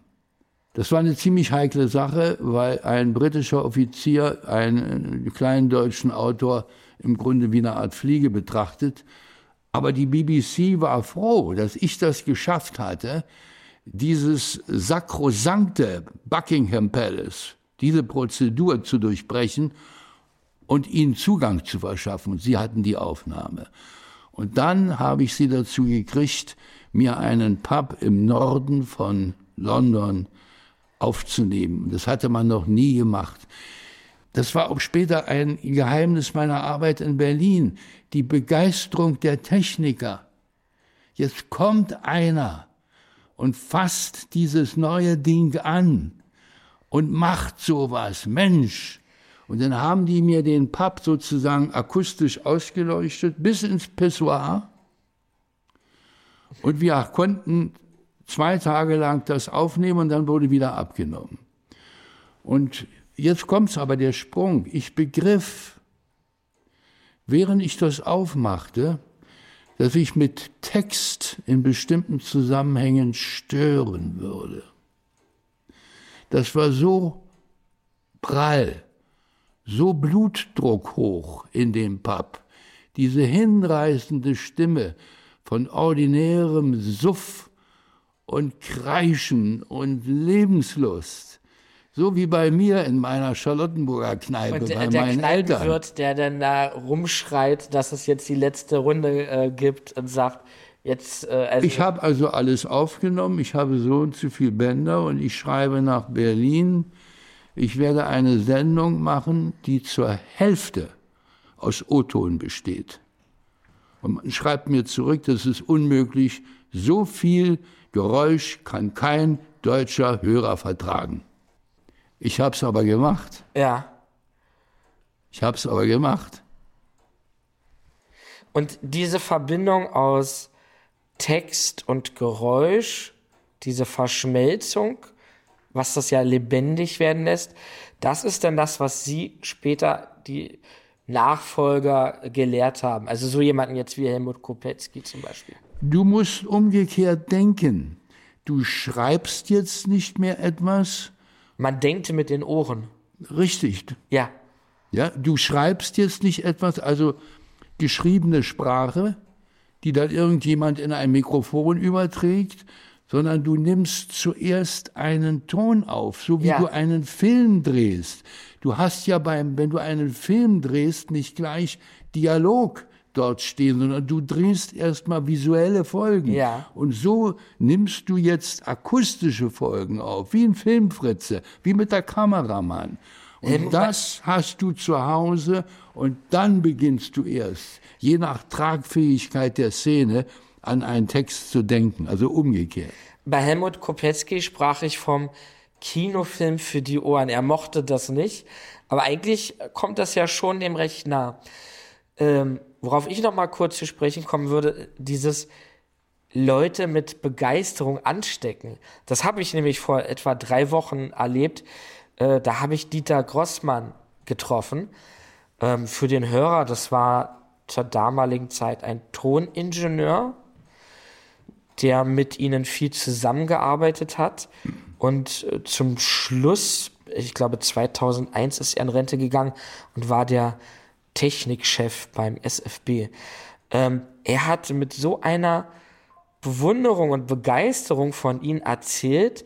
Äh, da ging es um ein Radiofeature, die Hyänen oder das Lachen der Hyänen hieß es. Also Sie können mich da gleich korrigieren. Und er erzählte, wie, wie er sich das einfallen lassen musste, irgendwo in Afrika diese Hyänen aufnehmen zu können. Von Mikrofonen, die er an Bäumen aufgehangen hat oder an einem Jeep irgendwie vorne eingebaut hat, dass man dann den Motor ausstellen musste, damit ja dieses Motorengeräusch nicht drauf ist. Und ich habe dann eben halt danach mir dieses Feature angehört und es war, man war so unmittelbar dabei, wie diese Hyänen über irgendein Kadaver herfallen und den ausweiden und darum kämpfen, wer nun welches Stückchen Fleisch abbekommt. Man war so sehr dabei.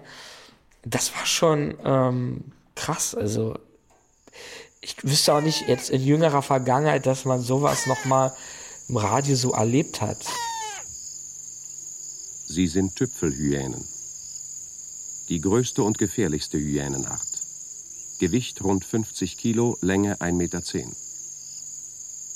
Der kompakte Körper ist an Kopf, Hals und Schultern mit starken Muskeln bewaffnet. Zum Zermalmen, zum Zerreißen und zum Wegtragen schwerer Beuteteile. Das Gebiss schreckerregend. Trotz ihrer Kompaktheit rennen sie 65 Stundenkilometer. Und 45 Stundenkilometer rennen sie sehr lange.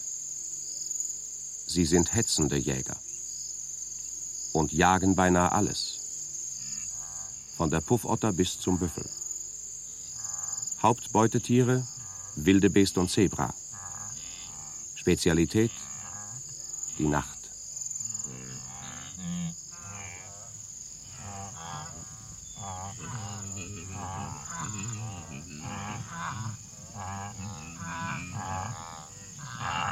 Das ist das Ziel der Wanderung. Langsam taucht es aus dem Schwarz. Wildebeest. Dicht beieinander. Vielleicht 200.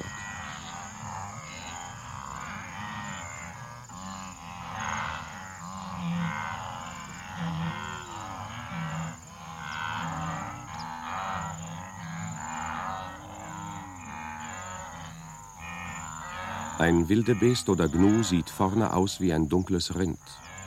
Nach oben gebogene Hörner. Hinten wie ein Pferd, langer Schweif. Gewicht 180 Kilo. Groß, kräftig, schnell. Ohne den Gang zu beschleunigen, ziehen beide Hyänen ruhig auf sie zu. Sie wollen möglichst nah heran, wollen noch keine Flucht auslösen. Alle Wildebeests drehen sich jetzt zu ihnen hin. Köpfe hoch. Aufmerksamkeit. Begutachten jede Bewegung. Warnschnauben.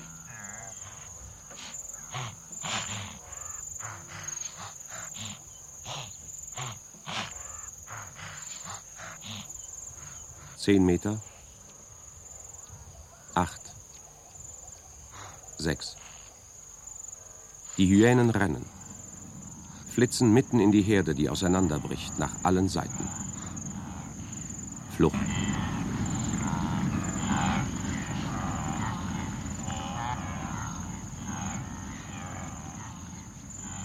Beide Hyänen stehen wieder. Sie beobachten die Flucht. Stehen da wie Pferdehändler, die Erscheinung, Bewegungsablauf, Frische inspizieren. Sie suchen das Wildebest, das auch nur eine kleine Abweichung im Verhalten zeigt. Das zu früh flieht oder zu spät. Langsamer ist oder zu erregt. Sie suchen die beste Chance. Sie laufen wie ein Schuss, knallen durch die Herde, die nur noch aus der Linie weicht. Jeder weiß jetzt Bescheid, wen die hetzenden Schatten meinen. Einen Bullen. Viermal schwerer als sie selbst. Macht den alten Fehler, rennt zu ökonomisch. Rennt nur jeweils Meter vor den Jägern. Versäumt seine erste Möglichkeit zu überleben, den rasenden Sprint, die ganze Geschwindigkeit sofort.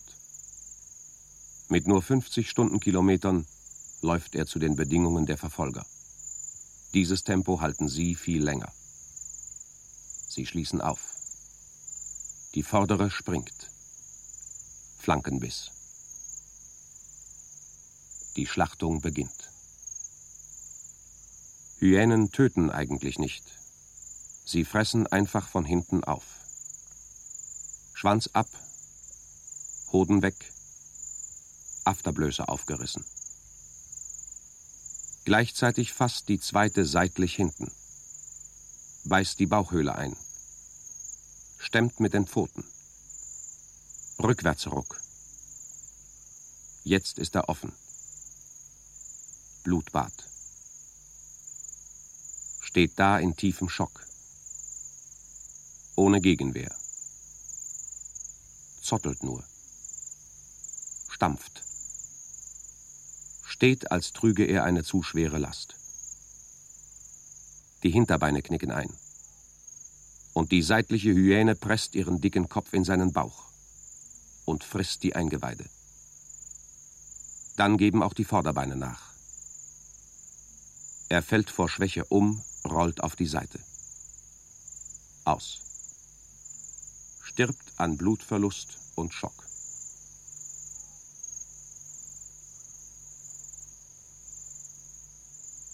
Dann ist die dritte Hyäne da, galoppiert stumm heran. Fünf. Sechs. Sie schnellen aus der Nacht, werfen sich aus dem Lauf in die Beute, reißen, schlingen. In nur drei Minuten zehn Fresser. Dann 20. Fast der ganze Clan fällt auf den Kill. Zur atemlosen Mahlzeit.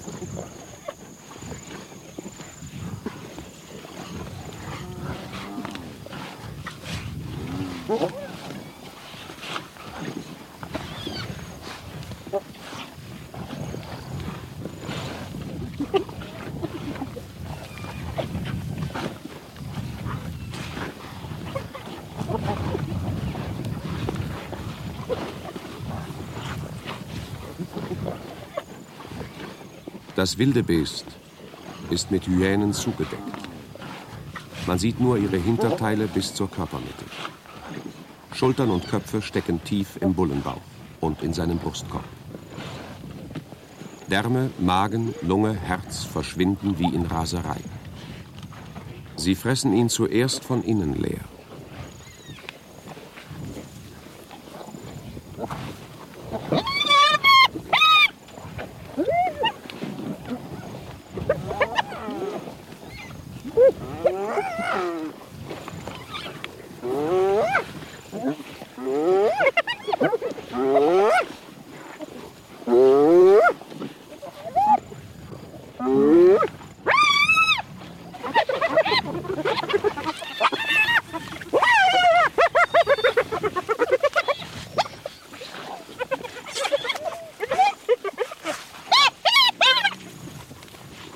Wer satt werden will, muss sehr schnell fressen können.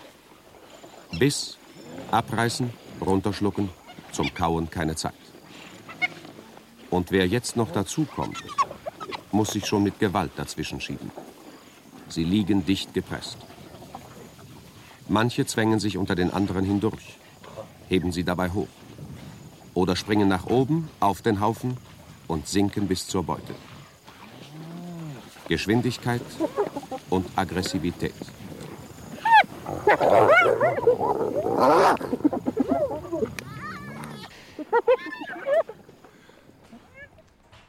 Also man hört so massiv, wie die Hyänen äh, dieses Tier ausweiden und um jedes Stückchen Fleisch kämpfen, ja.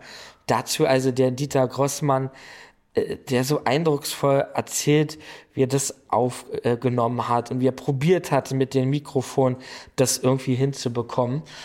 Ähm, das ist auch etwas, was sich, wenn jetzt andere über sie sprechen, auch wie so ein roter Faden durchzieht. Zwei Sachen. Die Begeisterung für etwas zu erwecken, aber auch äh, Verbindungen zu pflegen und zu halten. Das ist etwas, was ganz oft auch gesagt wird, dass sie ein äh, Architekt, ein Netzwerker waren, der wie so ein Familienoberhaupt alles zusammengehalten hat. Ich hatte in meiner Londoner Zeit jetzt begriffen, gerade durch diese breiter angelegten Ausrüstung, Stereophonie betonten ja. Unternehmungen, dass ich mehr brauche. Die BBC wäre nicht bereit gewesen, mir permanent kostbare Ausrüstung zur Verfügung zu stellen. Und in meinem persönlichen Leben war auch der Punkt erreicht, wenn du ungefähr zwei Jahre im Ausland bist, dann verblasst deine Anbindung zu Hause und du wächst dort, wo du lebst, an. Ich war dabei, Londoner zu werden. Und da habe ich mich zurückentschieden, aber im Grund war die Stereophonie das, was mich antrieb. Ich saß im Flugzeug und flog nach Italien zum Prix Italia, so wie ich im Keller von der BBC saß, bin ich überall hingeflogen, wo besonderes Radio zu hören gewesen wäre. Und in, in der Maschine las ich in einem Artikel von der Zeit von einer Autorin Harris etwas über Tiermaschinen. Und da kam mir der Gedanke, ich mache was über Hühner. Ja. Die erste Tiermaschine. Eine Maschine, die industriell gezüchtet wird und industriell abgegriffen wird, industriell vernichtet wird. Ich mache etwas über Tiermaschinen. Ging nach London zurück, nach dem Prix Italia, wo ich übrigens der einzige Gast war, der sich Radio-Features anhörte. Der einzige Teilnehmer. So populär war das Radio-Feature international. Und schrieb an meinen Sender, ich mache eine Sendung über Hühner in Stereophon, über neue Produktionstechniken und brauche eine stereophone Ausrüstung und ich brauche einen stereophonfähigen Toningenieur. Und mein Chef Berthold schrieb mir zurück, Hühner von, sind Gackern von rechts nach links, das machen wir nicht. Ich zog nach Berlin um, ich brachte die Sache in Bewegung und fuhr mit Charlie Lalla, der gehobene Toningenieur damals, die Nummer eins des Hauses, Jetzt muss man da kurz eingehen. Das war derjenige, der 1942 auch mit an den ersten stereophonen Aufnahmen im Haus des Rundfunks mitgewirkt hat und das dann Richtig. 20 Jahre später wieder äh, ausgebildet hat. Aber Charlie Lala war der Spezialist für Tanzmusik, ja. also was ganz Anspruchsvolles und für die gehobene Symphonie. Er machte Karajan, wenn er bei uns im Hause war. Und der ging mit mir auf die Hühneraufnahmereise. So, und jetzt drehen wir das Ganze um. Wir sammeln Material. Ich bin freier Mitarbeiter. Ich bin nicht festangestellt. Ich bezahle meine ganze Reihe selbst, meine ganze Reise. Charlie ist festangestellter, bringt aber das Equipment mit. Wir haben aber kein mobiles Aufnahmegerät damals. Wir haben nur einen Grundig-Koffer, einen ganz frühen, mit Kugelmikrofonen und wir brauchen Verlängerungsschnur, um zur nächsten Steckdose zu kommen. Und so haben wir die erste deutsche Stereophonie-Sendung im Dokumentarfach gemacht. Wir sind reingegangen mit endlosen Verlängerungskabeln, haben diesen Koffer getragen, haben ihn aufgestellt. Du musst aber natürlich akustisch denken können, um solche Hemmungen zu überwinden. Und ich habe dann die Einführung der Stereophonie in einer Szene gemacht, die, glaube ich, eine Minute lang ist. Eine traditionelle Radiostimme, für mich eine sogenannte Krawattenstimme, eine angezogene Stimme, eine erzogene Stimme, keine lebendige Stimme. Eine Krawattenstimme spricht über Hühner und stellt die so onkelhaft vor, mit ein paar Sätzen, Bauernhof, Land, Grün, und da gackern ein Dutzend Hühner, Scharren, ja? Ja. Und das breche ich dann ab, setze die Stereophonie ein und völlig kalte Stimmen kommen. Veraltet, unmodern, heute industriell, zwölf Hühner, 20.000, 50.000, 100.000, nicht mehr. Und dann ziehe ich die akustische Bühne auf und bin in der Hühnerröhre drin mit 10.000 Hühnern. Ganz ungeheuerlich, was du hörst. Ja. Und der Epochenwechsel ist dargestellt. Ja. Der Schlachter, ein junger Bursche, muss den vorbeiziehenden Tieren die Halsschlagader öffnen. Das Band regelt den Rhythmus. Alle zwei Sekunden ein Schnitt. Stereotyp. Seine Leistung je Schicht 20.000. Hals, Schnitt. Hals, Schnitt. Das Sprechen fällt ihm dabei schwer. Die Hähnchen kommen aus dem Betäubungsraum raus, packt seinen Kopf, schneidet den Hals auf. Alle, alle zwei Sekunden schneidet ein, ein Hähnchen. Wir gehen, ich sag, ich sag mal so am Tag 20.000. Da gehen sie weiter zur Ruppmaschinen, da bluten sie aus. Sie bluten schon vorher aus. Und das ist wohl kalkuliert. Schweben über einen langen Druck. Lang genug, um ihre Dreivierteltasse Leben zu verlieren. Aber nicht so lang, um durch ein Kaltwerden das Rupfen zu erschweren.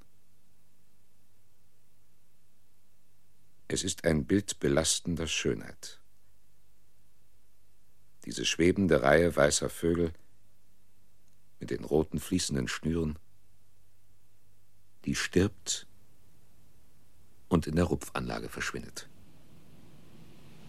In einem Wirbel aus brühheißem Wasser und rotierenden Gummifingern.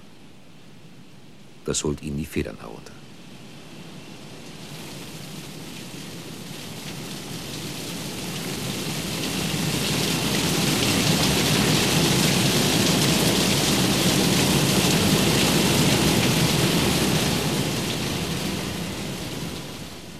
Danach sind sie nicht mehr weiß und schwebend. Danach sind sie Ware, nackt, hängen nur noch da. Fleisch. Das Band schwenkt nach rechts in die Verarbeitungshalle.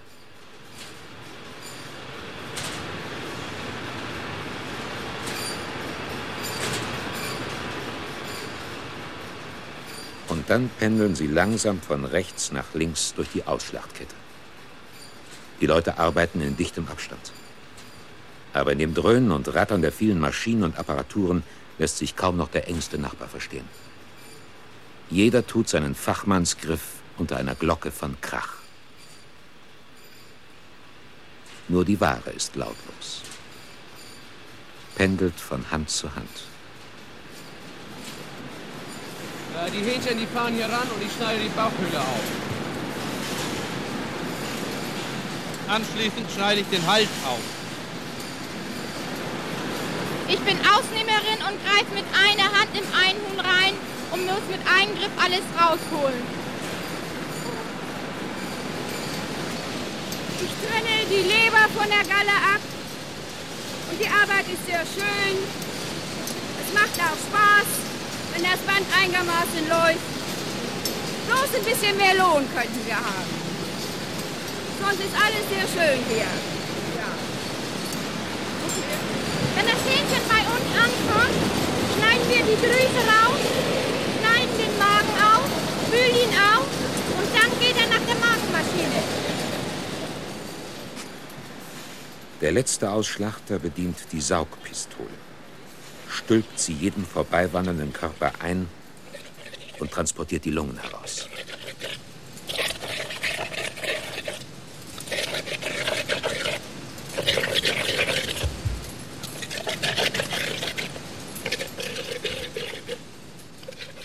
Dann sind sie leer.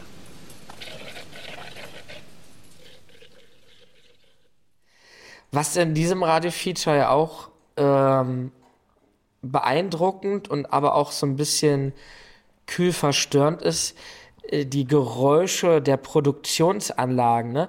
wie ihnen serienmäßig die Federn abgemacht werden, serienmäßig die Halse aufgeschnitten werden, serienmäßig. Herr Nietzsche, das ist die entscheidende Passage in dem Ganzen. Die Auseinandersetzung ist doch, wie Tragfähigkeit, wie tragfähig ist mein Ton, wie wenig Text brauche ich nur noch, und da gelingt mir in der Hühnersendung eine einzige Passage von acht Minuten Länge. Das ist das Schlachtband.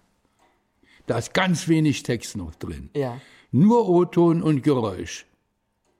Das ist der Meilenstein der Entwicklung in der Sendung.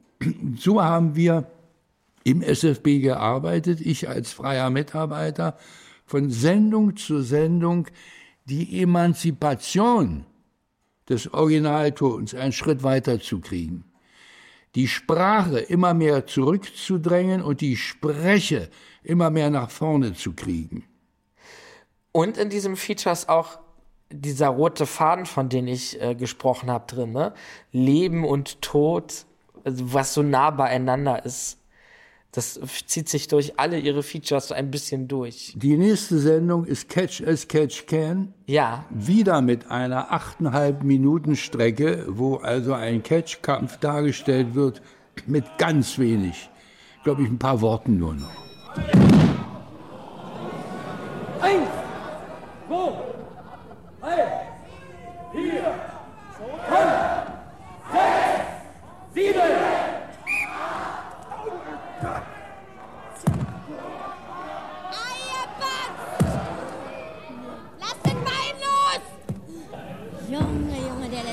Los. Du alter Eierkopf, du alte Pflaume, du! Hauen doch den Grind ein! Und erst mit der Sendung der Hüftplastik, der Hüftoperation, mache ich die erste Sendung in der deutschen Radiogeschichte ohne ein einziges geschriebenes Wort. Nur noch O-Ton. Und das ist also mit dem tollen Toningenieur Manfred Hock. Wir beide also in einer schwere, schwere Erlaubniskämpfe, das zu machen. Wenn du eine Operation aufnimmst, musst du von oben kommen. Wenn du von oben kommst, wirfst du einen Schatten. Wenn du einen Schatten wirfst, behinderst du die Sichtbarkeit des Operationsfeldes. Wie machst du das? Wir schoben von den Füßen des liegenden Patienten eine waagerechte Stange nach vorne, an deren Ende die beiden Nieren waren, vor dem Operationsfeld. Die Ärzte operieren vier um das Operationsfeld rum, also die Hüfte, die Hüfte, die aufgedeckte, und sprechen notwendigerweise auf Nahdistanz in meine Mikrofone. Das war die geniale Konstruktion. Aber unsere Hauptschwierigkeit war, kippen wir um oder nicht? Bei mir war der heikle Punkt, wenn der Körper betreten wird, wenn der Chirurg den Körper öffnet mit einem langen Schnitt und mit Gabeln sozusagen das Fleisch auseinander nimmt. Ja.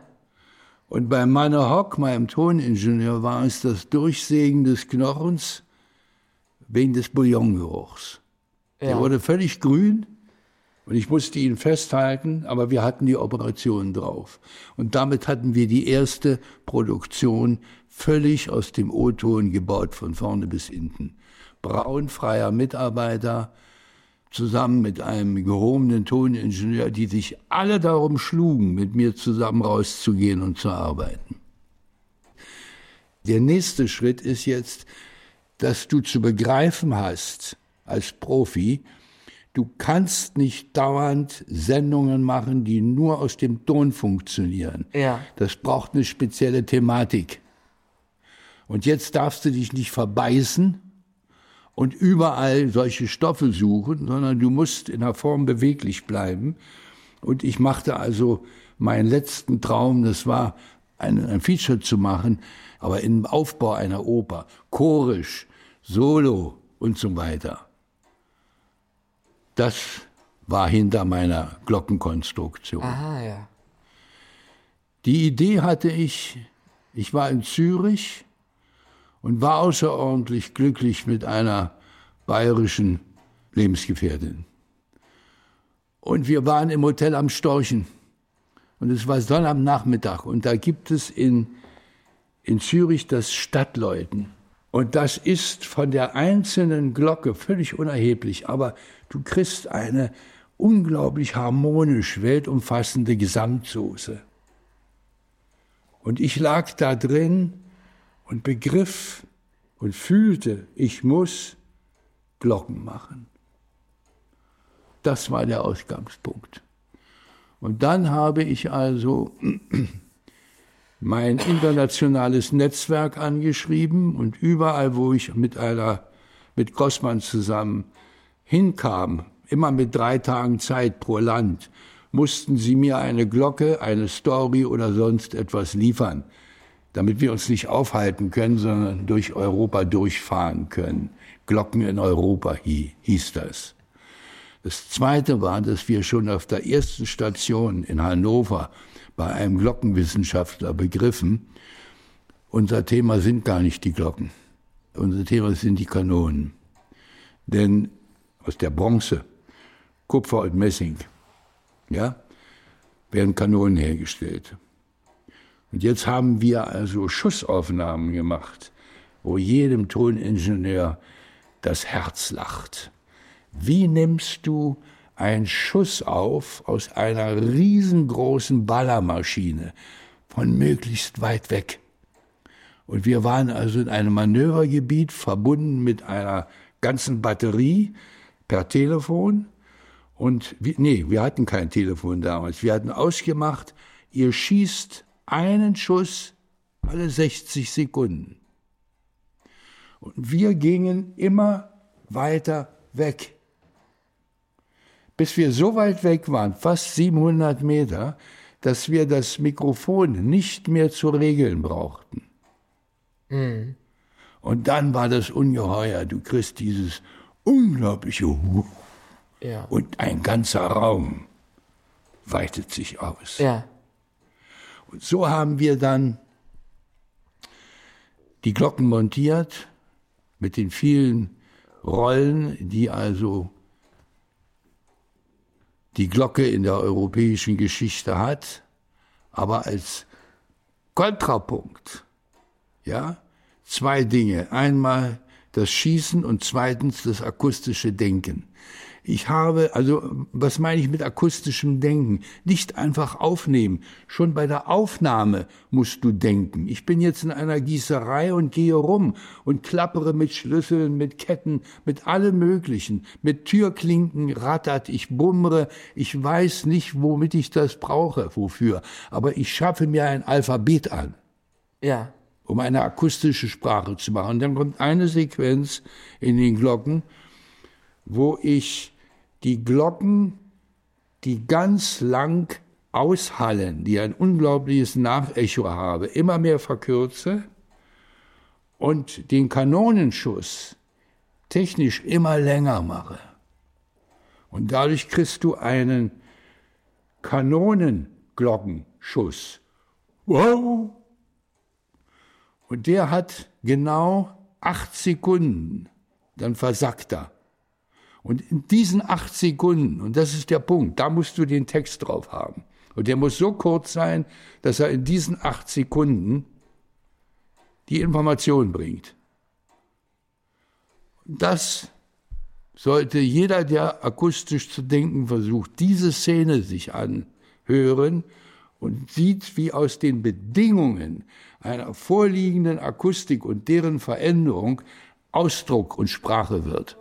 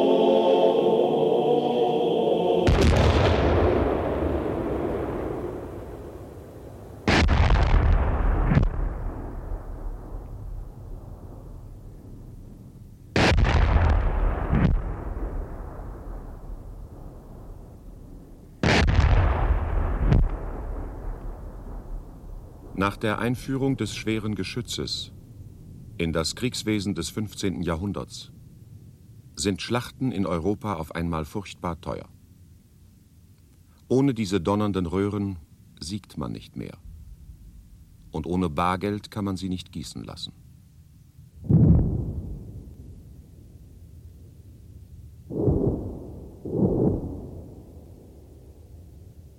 Aus Bronze sind sie. Bronze kommt besonders häufig auf den hohen Türmen vor. Wenn man sie abhängt, braucht man sie nicht teuer zu bezahlen. Allein dem lieben Gott braucht man zu danken. Amen.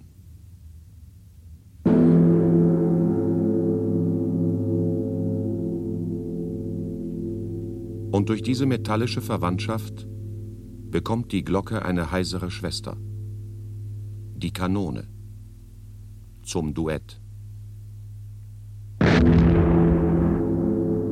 Kurfürst Friedrich I. von Brandenburg beginnt. Er bekehrt die Glocken der Berliner Marienkirche zu Geschützen. Aus großer Geldnot. Im Dreißigjährigen Krieg konvertieren die Schweden ganz besonders fleißig. Es wird Kriegsrecht, die eroberten Städte von ihrer Bronze zu erlösen. Zar Peter der Große bringt 500 Türme zum Schweigen.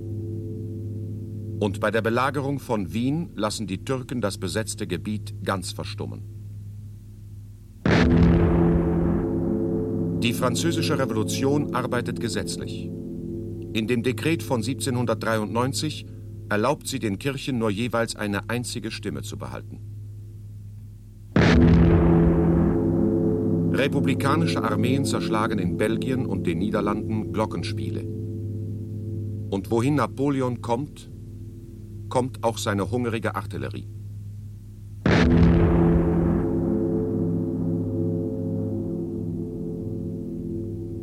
In Europa läuten die Kanonen und die Glocken schießen.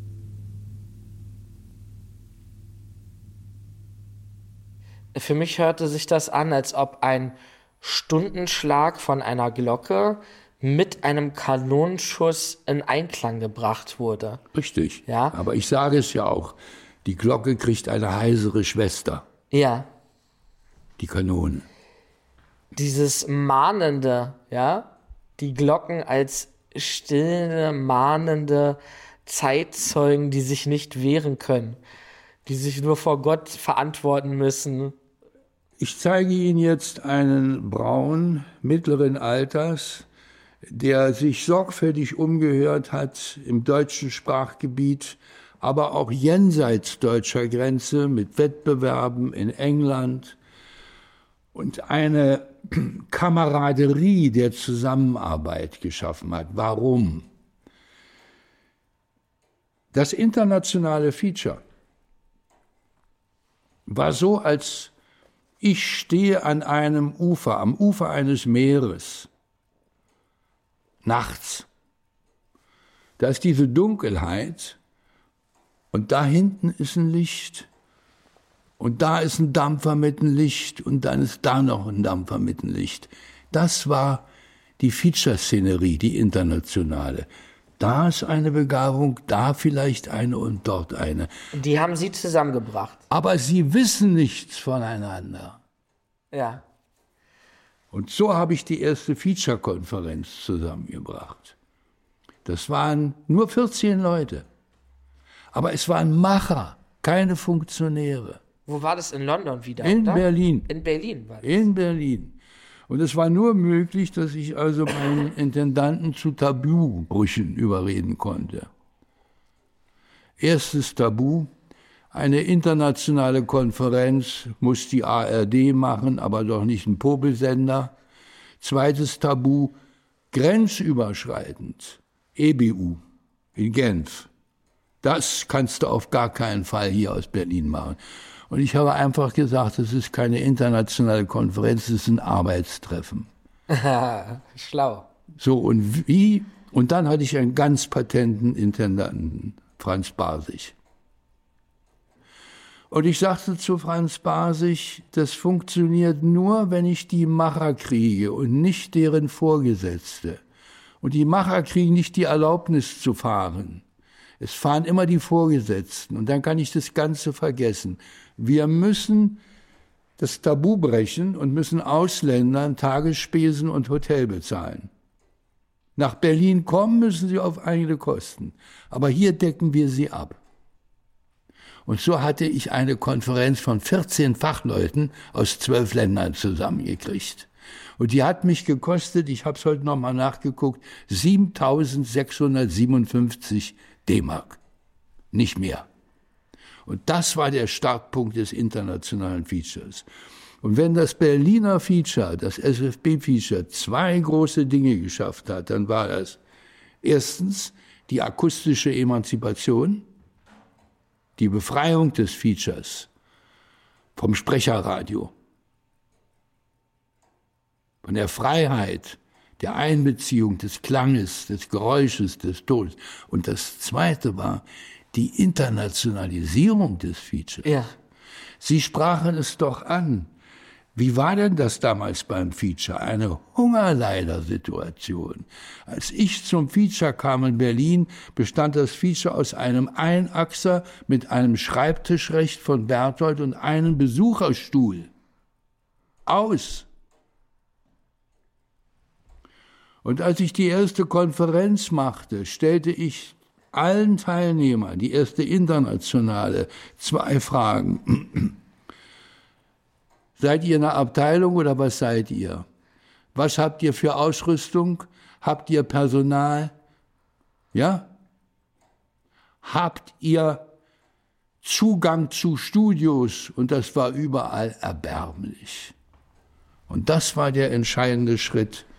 Und das wird Sie jetzt hoffentlich faszinieren.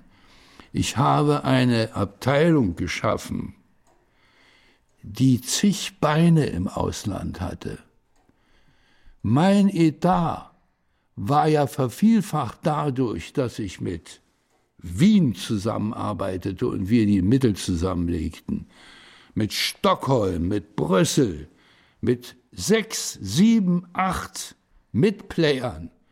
Alles Hungerleider, aber alles Leute motiviert im Aufbruch.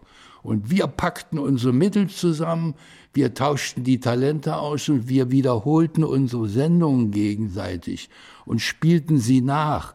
Das heißt, der Markt vergrößerte sich.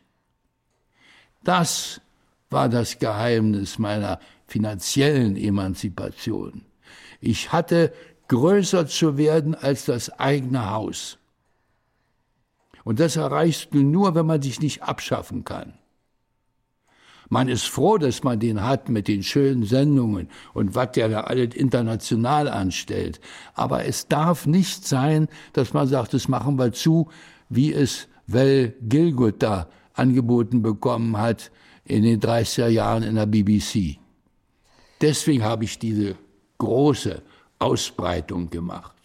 Und dann kommt der Punkt, wo das nicht mehr reicht, wo du um eine Nachricht, eine inhaltliche und technische Nachricht als Entwicklung in die Welt zu kriegen versuchst, brauchst du den Teilprim eines internationalen Wettbewerbs. Ja. Und wir hatten einen völlig veralteten Wettbewerb im SFB, der hieß Prix Futura Berlin. Der hatte folgende Fehler. Erstens, er lag thematisch fest. Futura. Es ging um die Jahrhundertsorgen. Hunger, Wassermangel. Ja, ist ja ganz schön, aber jedes Jahr. Heißt der, fand nun alle zwei Jahre statt. Immer das Gleiche. Und du kriegst es Sendungen, die waren Wissenschaftsjournalismus. Da war inhaltlich nur etwas zu belohnen, aber nicht formal. Das war langweilig. Und da marschierte ich ein und machte wieder basig klar, wir müssen, nee, das war Löwe damals, Löwe, auch ein Erstklassiger Mann, Intendant.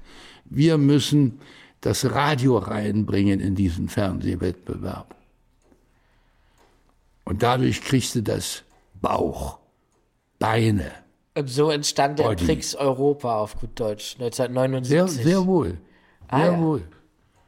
Und dann tauchte in äh, Brüssel auf eine Initiative des Prix Europa. Das war ein regionaler Wettbewerb, der durch Europa tingelte.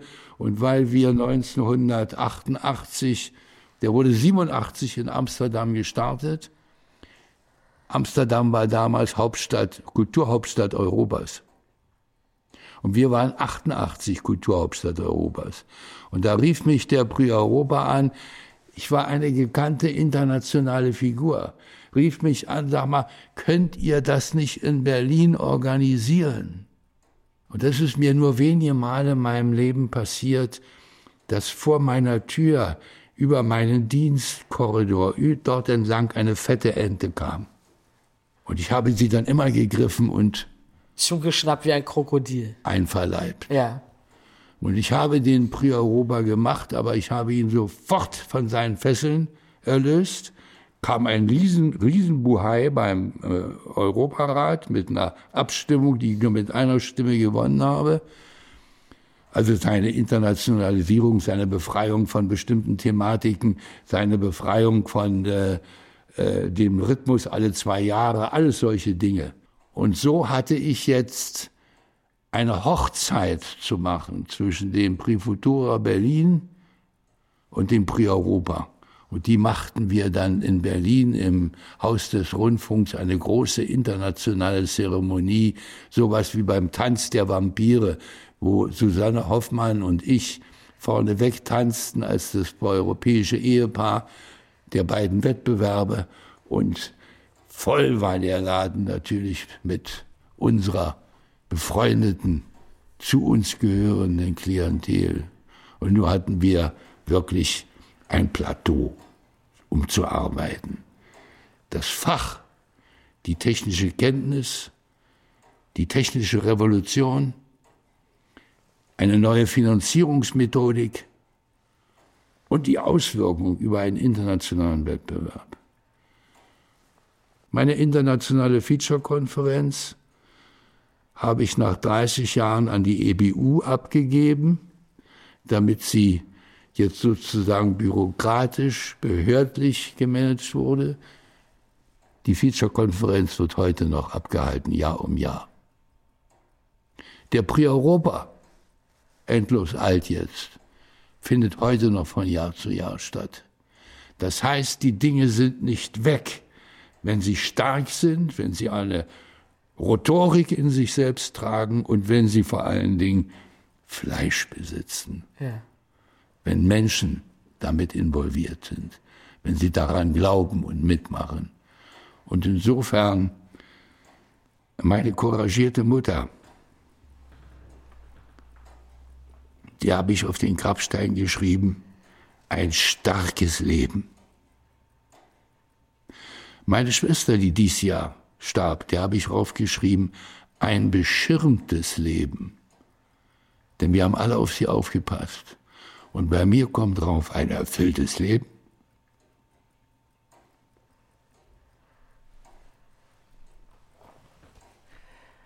Hundert Prozent, ja. Ich sofort bei Ihnen.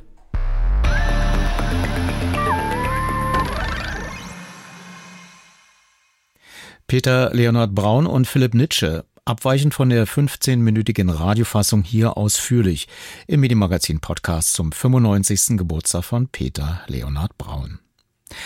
Zum Abschluss noch ein weiterer Bonustrack. Wie vorhin bei Minute 27.30 angekündigt, noch das ARD Online Pressegespräch vom 8. Februar 2024 in voller Länge. Durch die Dreiviertelstunde führt ARD-Sprecher Volker Schwenk. So, verehrte Kolleginnen und Kollegen, es ist 15 Uhr ähm, und heute ist ein besonderer Tag.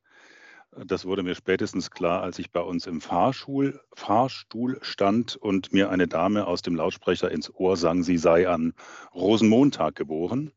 Das ist natürlich nicht der Anlass für unser Zusammenkommen hier, sondern es ist die ARD-Sitzung in Frankfurt an der Oder, die zu Ende gegangen ist begrüße Sie alle herzlich und darf Ihnen zunächst mal vorstellen, wer von ARD-Seite hier heute zu Ihnen sprechen wird. Das ist Kai Gnifke, der ARD-Vorsitzende. Clemens Bratzler, der Vorsitzende der gemeinsamen Programmkonferenz der ARD und Programmdirektor im SWR. Und wen wir schmerzlich vermissen, ist Christine Strobel. Die stand auf ihrer Einladung äh, drauf, aber sie ist leider krank geworden. Darum von dieser Stelle von uns gute Besserung. Wir haben eine Stunde für dieses Pressegespräch vorgesehen. Wenn nötig, haben wir noch ein bisschen länger Zeit, aber eine Stunde wäre mal die Richtmarke. Und der obligatorische Hinweis an dieser Stelle, es ist ein Stream, der gerade auch live gesendet wird auf ard.de und dann als Aufzeichnung auch im Pressebereich dort zu sehen sein wird. Wenn Sie nicht zu sehen sein wollen, vielleicht weil Sie eine rote Nase haben oder sonst irgendwas, machen Sie einfach die Kamera aus ähm, und stellen Sie Ihre Frage im Chat. Für uns ist es immer schöner, Sie zu sehen. Aber die Chatfragen, die bearbeitet meine Kollegin Maren Schlehe. Maren. Ja, auch von mir ein herzliches Willkommen. Volker hat es gerade schon gesagt, ich betreue den Chat. Dort finden Sie aber auch alle weiteren Informationen, Pressemitteilungen, Links, was auch immer wir gleich noch brauchen werden. Auch von mir die Bitte, falls Sie Ihre Kamera und Ihren Ton anmachen können, stellen Sie Ihre Fragen gern persönlich. Ansonsten kümmere ich mich. Volker. Ja, hinter den Intendantinnen und Intendanten der ARD und einigen anderen auch noch liegen intensive Sitzungstage in Frankfurt an der Oder. Dabei wurde die ARD-Reform nicht nur fortgeführt, sondern tatsächlich auf eine neue Stufe gehoben. Und das Ganze vor dem Hintergrund einer munteren aktuellen medienpolitischen Diskussion. Und darum übergebe ich jetzt gleich an Clemens Bratzler und zunächst den ARD-Vorsitzenden Kai Knifke. Das Mikrofon, das Verteufelte. So, zur Ehrenrettung muss man sagen, er gerade, stieg gerade aus dem Auto von ja. Frankfurt an der Oder. Und Sie wissen, wie es mit ist mit Teams und den Einstellungen. Jetzt kannst du mich jetzt hören? Wunderbar. Sorry, tatsächlich, ich hatte gerade noch im Auto meine letzte Schaltkonferenz und jetzt muss ich erst das Mikro wieder umstellen auf das, was hier, was hier feststeht. Insofern nochmal ganz herzlich willkommen, liebe Kolleginnen, liebe Kollegen. Ähm, äh, zu diesem Pressegespräch nach der Sitzung der Intendantinnen und Intendanten der ARD in Frankfurt an der Oder. Und dass wir in Frankfurt an der Oder waren, hat uns gut getan. Denn erstes Mal war Frankfurt an der Oder äh, ein, ein, gutes Pflaster, aber es ist halt auch ähm, ein Zeichen dafür, und es schärft unsere Sinne dafür, wie sehr wir in den Reg Regionen beheimatet sind. Ähm, wie, wie wichtig Europa ist, weil wir sind dann halt auch mal abends schnell über die Grenze und waren in Polen. Und, ähm, und es zeigt einem auch, wie wichtig Frieden und Freiheit sind, äh, wenn man direkt quasi an den Seeloer Höhen sich befindet, wo mehrere Dutzend, tausend tote Soldaten liegen ähm, im Boden. Das macht was mit einem und insofern äh, war das gut, dass wir in Frankfurt äh, an der Oder waren. Nochmal, es war ein gutes Pflaster für uns, denn es war eine sehr produktive Sitzung. indem wir, indem wir einmal mehr das Teamplay gestärkt haben ähm, mit, dem, mit den ganz klaren Leitsternen Arbeitsteilung und Kooperation. Und dabei waren wir beeinflusst und ich sage auch bewusst befördert durch die jüngsten Empfehlungen des Zukunftsrats und der Rundfunkkommission der Länder. Ähm, namentlich diese Empfehlungen haben wir als Katalysator für Reformen ähm, gesehen und empfunden. Und äh, ich will Ihnen drei Beispiele sagen, an denen sich das festmachen lässt. Ähm, der Zukunftsrat hat ja die Rolle der, der, des öffentlich-rechtlichen Rundfunks ähm, in der Demokratie hervorgehoben. Und das war für uns nochmal der Impuls, unsere Rolle genau auch klar zu haben am Beginn eines solchen Superwahljahres.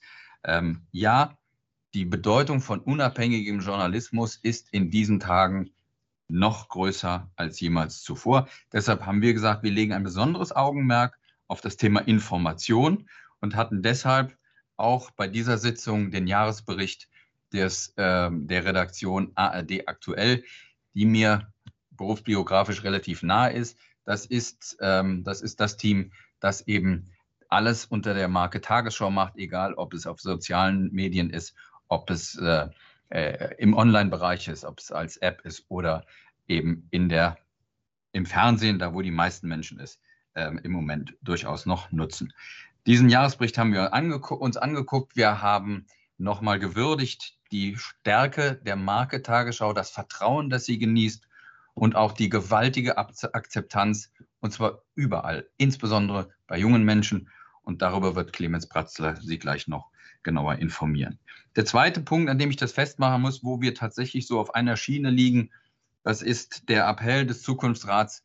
Ähm, die öffentlich-rechtlichen mögen sich stärker um junges Publikum kümmern. Sie mögen sich stärker äh, verlagern auf digitale Ausspielwege ähm, und sie mögen alle Milieus in unserem Land in den Blick nehmen.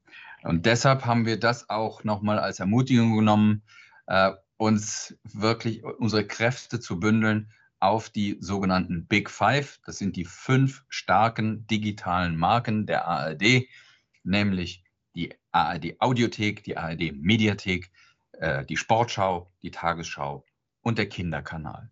Und als sechsten haben wir noch auch Funk mitgenommen.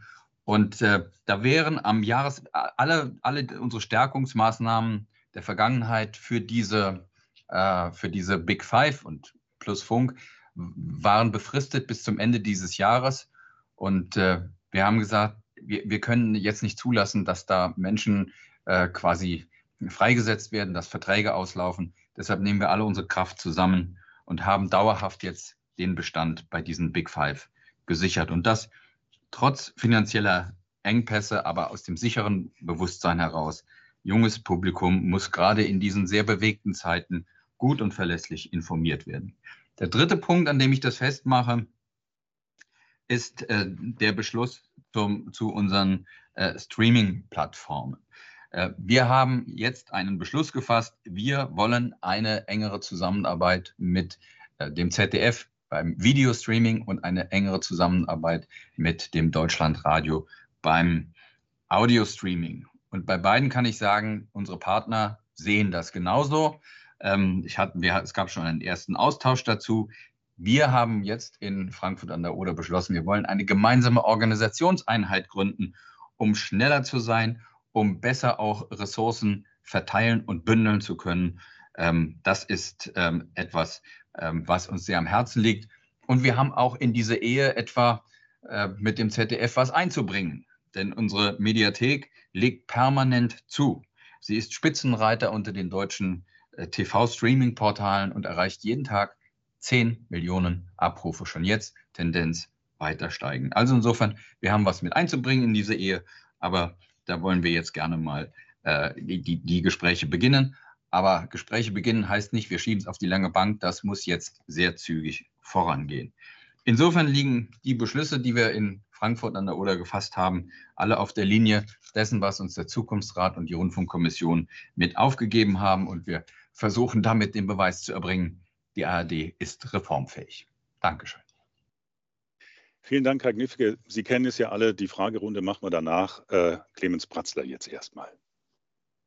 Ja, Ja, hallo nochmal auch von mir. Ähm, konkret im Programm geht der Prozess, den wir letztes Jahr eingeleitet haben, jetzt auch in eine neue Phase. Die Kompetenzcenter-Landschaft, wir haben ja schon öfter darüber berichtet, nimmt Gestalt an. Wir haben jetzt äh, drei weitere Kompetenzcenter, genauer gesagt zwei Kompetenzcenter, eine virtuelle Gemeinschaftsredaktion beschlossen in Frankfurt oder ein Kompetenzcenter, das ist uns besonders wichtig, zutiefst im inneren Kern unseres Auftrags für Wissen, Bildung und Schule.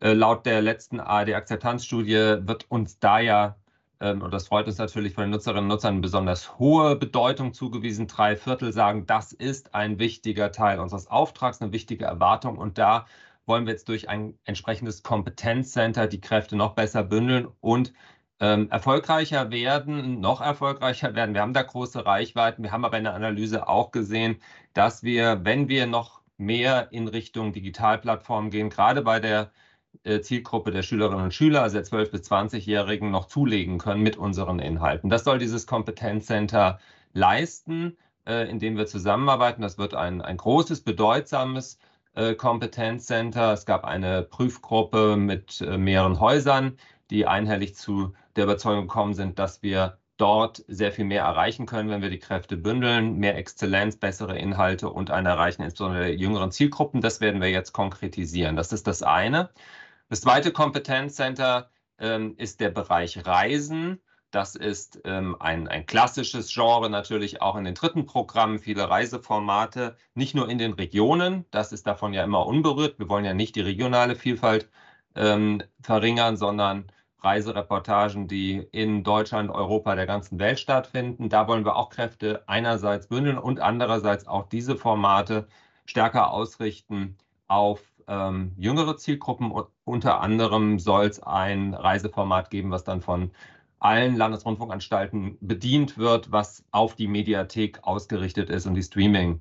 Ähm, Zielgruppe. Auch dieses Kompetenzcenter wird jetzt äh, nach dem Beschluss in Frankfurt oder konkretisiert. Und der dritte Punkt ist eine virtuelle Gemeinschaftsredaktion, das ist ein bisschen technischer Begriff, virtuell meint nichts anderes, als dass die Menschen nicht irgendwie umziehen müssen, um diese Gemeinschaftsredaktion zu bilden, sondern in ihren verschiedenen Landesrundfunkanstalten und verschiedenen Orten bleiben, aber als Redaktion gemeinsam arbeiten im Bereich Kochen und Kulinarik.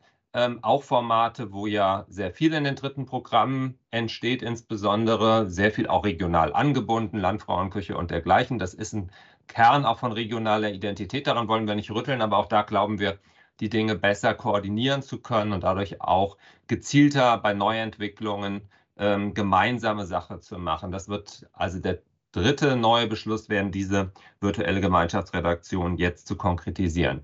Das sind also die nächsten Kompetenzcenter, sage ich jetzt mal kursorisch. Und gleichzeitig werden im nächsten Quartal jetzt die, die wir beschlossen haben, ähm, quasi in Betrieb gehen.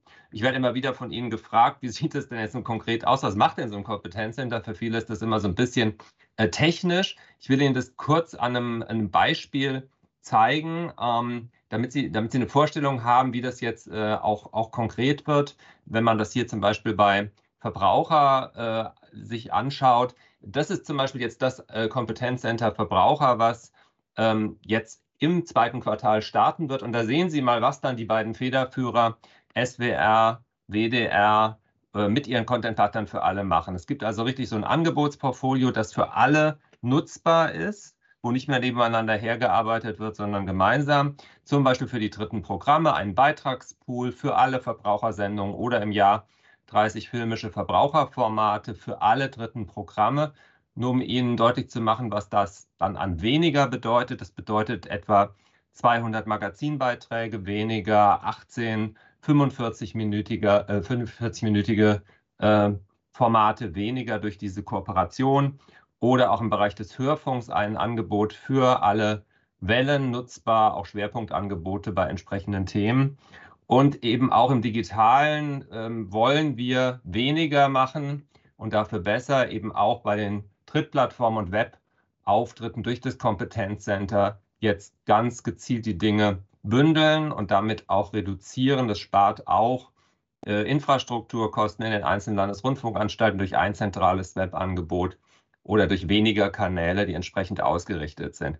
Also hier sehen Sie mal in dieser Darstellung, wie das dann konkret wird, wie jedes Kompetenzcenter jetzt quasi beschreibt, was es dann herstellt und was die Anstalten alle nutzen können, um dann auf der anderen Seite selbst äh, weniger zu machen.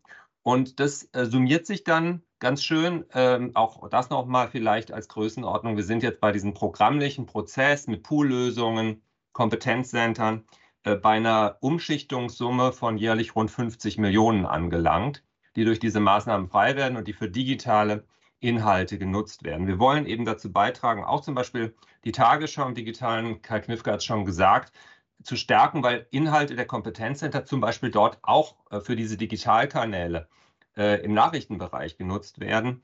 Und wenn Sie die Zahlen der Tagesschau vom vergangenen Jahr sehen, dann sehen Sie, dass wir da eigentlich schon an diesem Kipppunkt sind, wo die Digitalkanäle in der Reichweite, ähm, also zumindest in ähnlicher Größenordnung sind, wenn Tagesschau jede äh, 14 Millionen Social Media Accounts erreicht oder 1,2 Milliarden Mal Tagesschau.de Inhalte abgefragt werden. Das zeigt die Bedeutung des Digitalen. Und diese Umschichtung, von der wir immer sprechen, soll eben genau dazu dienen, im Linearen, dort wo Regionalität nicht so eine große Rolle spielt bei Themen, Kraft rauszunehmen und Kraft zum Beispiel das weitere Wachstum einer solchen Plattform wie tagesschau.de äh, zu stecken. Oder von der Mediathek war ja auch schon die Rede, gezielt auch regional verortete Formate für die Mediathek äh, zu produzieren. Äh, ein aktuelles Beispiel ist zum Beispiel Hip Hop Made in Germany von ein paar Tagen gestartet, spielt in verschiedenen Städten und Regionen Deutschlands, ist von mehreren Landesrundfunkanstalten gemeinsam produziert worden. Das ist Kultur, das ist regional, das ist für Streaming-Publikum. Und um solche Formate ausbauen zu können, reduzieren wir durch die Kompetenzcenter an anderer Stelle und bündeln die Kräfte. Und das sind jetzt die nächsten Beschlüsse.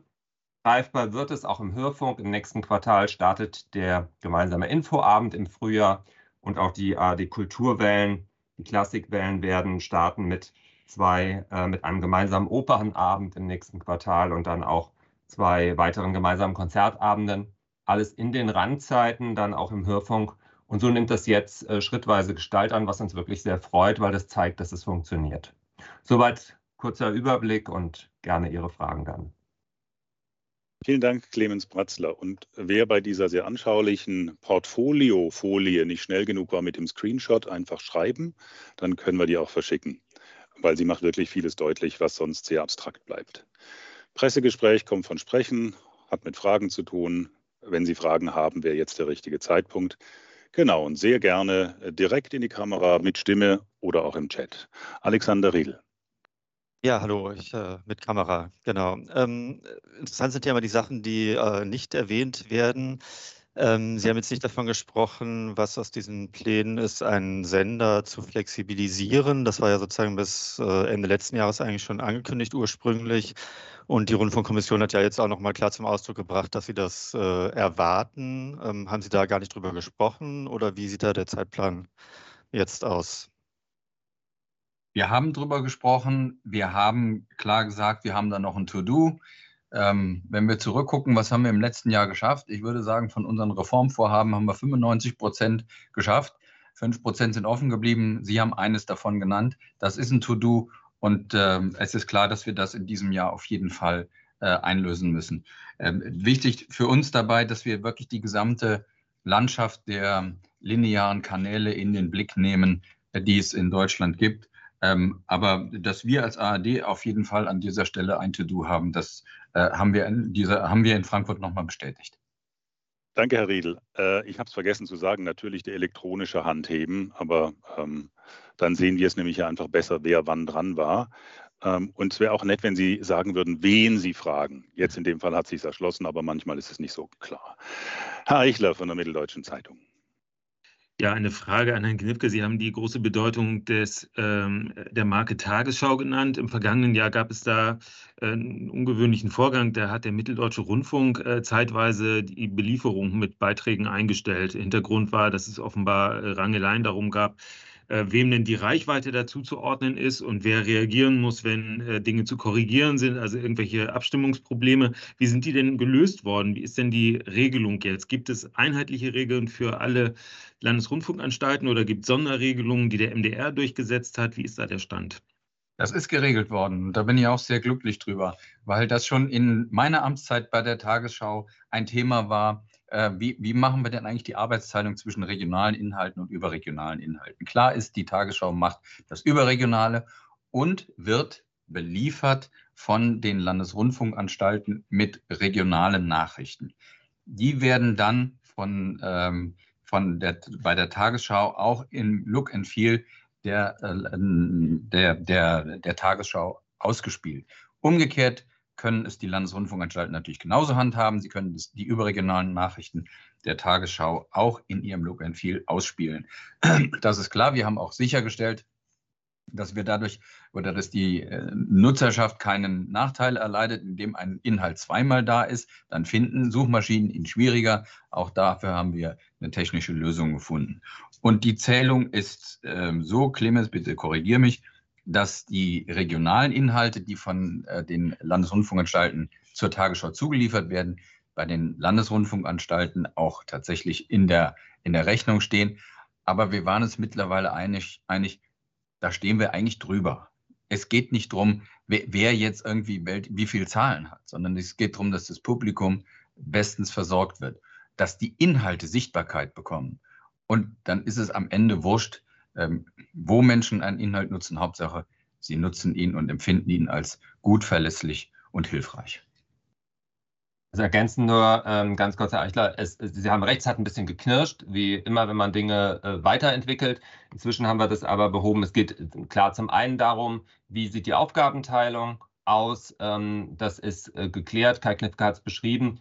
Die Zählung und was Sie angesprochen haben, ist natürlich auch, wenn Inhalte etikettiert ausgespielt werden bei tagesschau.de und das muss zum Beispiel was aus journalistischen Gründen korrigiert werden oder aktualisiert werden? Wie laufen die Workflows? Das sind ganz praktische Fragen, die gelöst werden. Also ich glaube, das war, was Sie jetzt beschreiben, hat nichts mit irgendwie Böswilligkeit zu tun, sondern das waren praktische Fragen, sind geklärt. Und was wir sehen ist, und darum geht es ja, dass auch die regionalen Inhalte, die uns so wichtig sind, über die Ausspielung bei der Tagesschau nochmal ein Vielfaches an Reichweite bekommen, dass sie dort ähm, eben nochmal ein ganz großes Publikum äh, erreichen, weil die App ja millionenfach runtergeladen ist und auch bei den, äh, wenn man jetzt über die Suchmaschinen zum Beispiel geht, da landet man dann direkt bei den Landesrundfunkanstalten. Auch das ist sichergestellt. Also wir haben die Verzahnung äh, da jetzt, glaube ich, gut hinbekommen.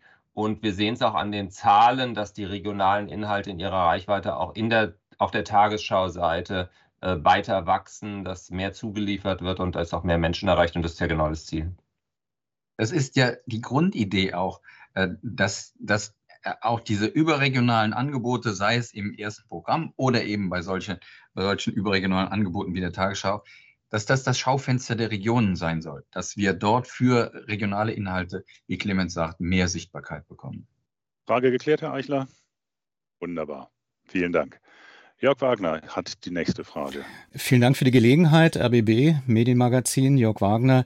Die Medienpolitik, Ministerpräsidenten und Landtagsabgeordnete haben ja vermehrt in letzter Zeit Wünsche artikuliert oder besser gesagt ihr Verhalten beschrieben, äh, dem Rundfunkbeitrag, wenn er denn erhöht würde, nicht zuzustimmen. Äh, für mich sieht es so aus, dass hier die Gründe, die dafür angeführt werden, nicht jene sind, die die Medienpolitik einst festgelegt hatte, um Vorschläge der KEF überhaupt ablehnen zu können. Die ARD hätte also durchaus realistische Chancen, mit einer Klage in Karlsruhe wieder Erfolg zu haben. Und jetzt meine Frage, haben Sie Wünsche aus der Medienpolitik bekommen in letzter Zeit? Sie hatten ja Kontakte, darauf diesmal zu verzichten. Ist also mit Ihnen sozusagen so etwas wie ein Agreement geschlossen worden, darauf zu verzichten? Meine zweite Frage ist, wann kommt die Super Audiothek App? Oder ist das Projekt jetzt äh, durch die Forderung der Medienpolitik mit dem Deutschlandradio und dem ZDF eine technische Plattform äh, zu gründen erstmal zurückgestellt worden? Die erste Frage geht an den ARD-Vorsitzenden und die zweite vielleicht an Herrn Bratzler oder ich weiß nicht, wer sich dafür zuständig fühlt. Danke. Ja, Clemens, du bist jetzt sehr schnell dran. Erste Frage, nein. Punkt. Zweite Frage, sie kommt wir werden sie entwickeln, weil sie ist ja genau das, was von uns gefordert wird. Und wir sind sozusagen eigentlich schon weiter und äh, wir, wir bauen sie jetzt technisch. Äh, da gibt es ein Commitment und wird so schnell wie möglich, also im Laufe des Jahres, soll sie entwickelt werden und kommen. Und ich glaube, das ist kein Widerspruch und es wird auch nicht äh, überholt durch die Forderung jetzt äh, von Zukunftsrat und Medienpolitik, sondern es ist genau das, was wir wollen, die Kräfte auch da im Audiobereich auf einer starken Plattform bündeln, ja. Wegen der Kürze der Antwort, äh, Herr Dr. Knifke, vielleicht gestatten Sie mir noch eine Nachfrage. Besteht denn in der ARD Einigkeit darüber, den Weg wieder zu nehmen, wie er einmal erfolgreich war beim letzten Mal? In der ARD besteht Einigkeit darüber, dass wir uns an das Verfahren halten, das gesetzlich geregelt ist. Und äh, damit, glaube ich, äh, ist alles gesagt. Für mich nicht, weil ja schon die KEF angedeutet hat, dass sie eine Erhöhung vorschlägt. Ja, jetzt warten wir das mal ab. Es, äh, es kursiert ja eine Zahl, aber ähm, das wird, ich glaube, so gegen Ende Februar Richtig. wird die KEF diese Empfehlung geben. Und dann werden wir uns dazu verhalten und, und alle Beteiligten werden sich dazu verhalten. Aber ähm, was hilft es jetzt schon zu spekulieren, was wäre, wenn? Nee, nee, es ist, geht nicht um Spekulation. Gestatten Sie, dass ich die da kurz aufkläre, weil darum geht's mir ja auch nicht. Aber man bereitet sich ja auf sowas nicht äh, vor, erst dann, wenn die Zahlen plötzlich vom Himmel fallen, sondern muss ja eine innere Meinungsbildung stattfinden. Und je eher man klagt, umso eher kann man dann möglicherweise Beitragsausfälle auch erstattet bekommen. Letztes Mal war es ja so, dass da ein halbes Jahr Beiträge ausgefallen sind wegen des langen Prozesses. Also ist hier Einigkeit doch im Vorhinein gar nicht mal so schlecht. Ich teile Ihre Einschätzung nicht, dass man sich darauf vorbereiten muss. Ich finde, muss man nicht, sondern äh, das Schöne ist, dass wir in einem Rechtsstaat leben. Da ist eigentlich alles gesetzlich geregelt, für manche zu viel. Ähm, und, und an diese Spielregeln ähm, haben wir uns zu halten. Keine weiteren Fragen, Euer Ehren. Dankeschön. Herr Wagner, Sie haben einen irritierenden Bildstörungsfilter auf Ihrem Bild, der mich als alten Fernsehmann ganz wuschig macht. Äh, falls es Absicht sein sollte, es ist Ihnen gelungen. Ja, das, das ist ein neues Plugin von mir. Danke. Die nächste Frage hat Manuel Weiß von DWDL. Ohne Mikrofon leider bislang, Herr Weiß. Jetzt aber, Herr Knifke, ich muss nochmal auf das ansprechen, was, äh, was gerade schon Thema war. Es gab kürzlich Medienberichte, wonach für gestern angeblich ein, ein Treffen geplant war mit Vertreterinnen ähm, der Politik und mit Intendantinnen und Intendanten, wo es eben auch nochmal darum gehen soll, ähm, was oder wie die ARD sich im besten Fall verhält, wenn die Politik möglicherweise einer Erhöhung des Beitrags nicht zustimmt. Da war ja die Rede davon, dass die Politik einfach nichts unterschreibt und die ARD dann im besten Fall auch nichts tut, also auch nicht klagt und somit bleibt der Beitrag so, wie er ist. Gab es denn dieses Treffen? Gab es solche, ich nenne es mal Überredungsversuche bisher? Klare Antwort, nein.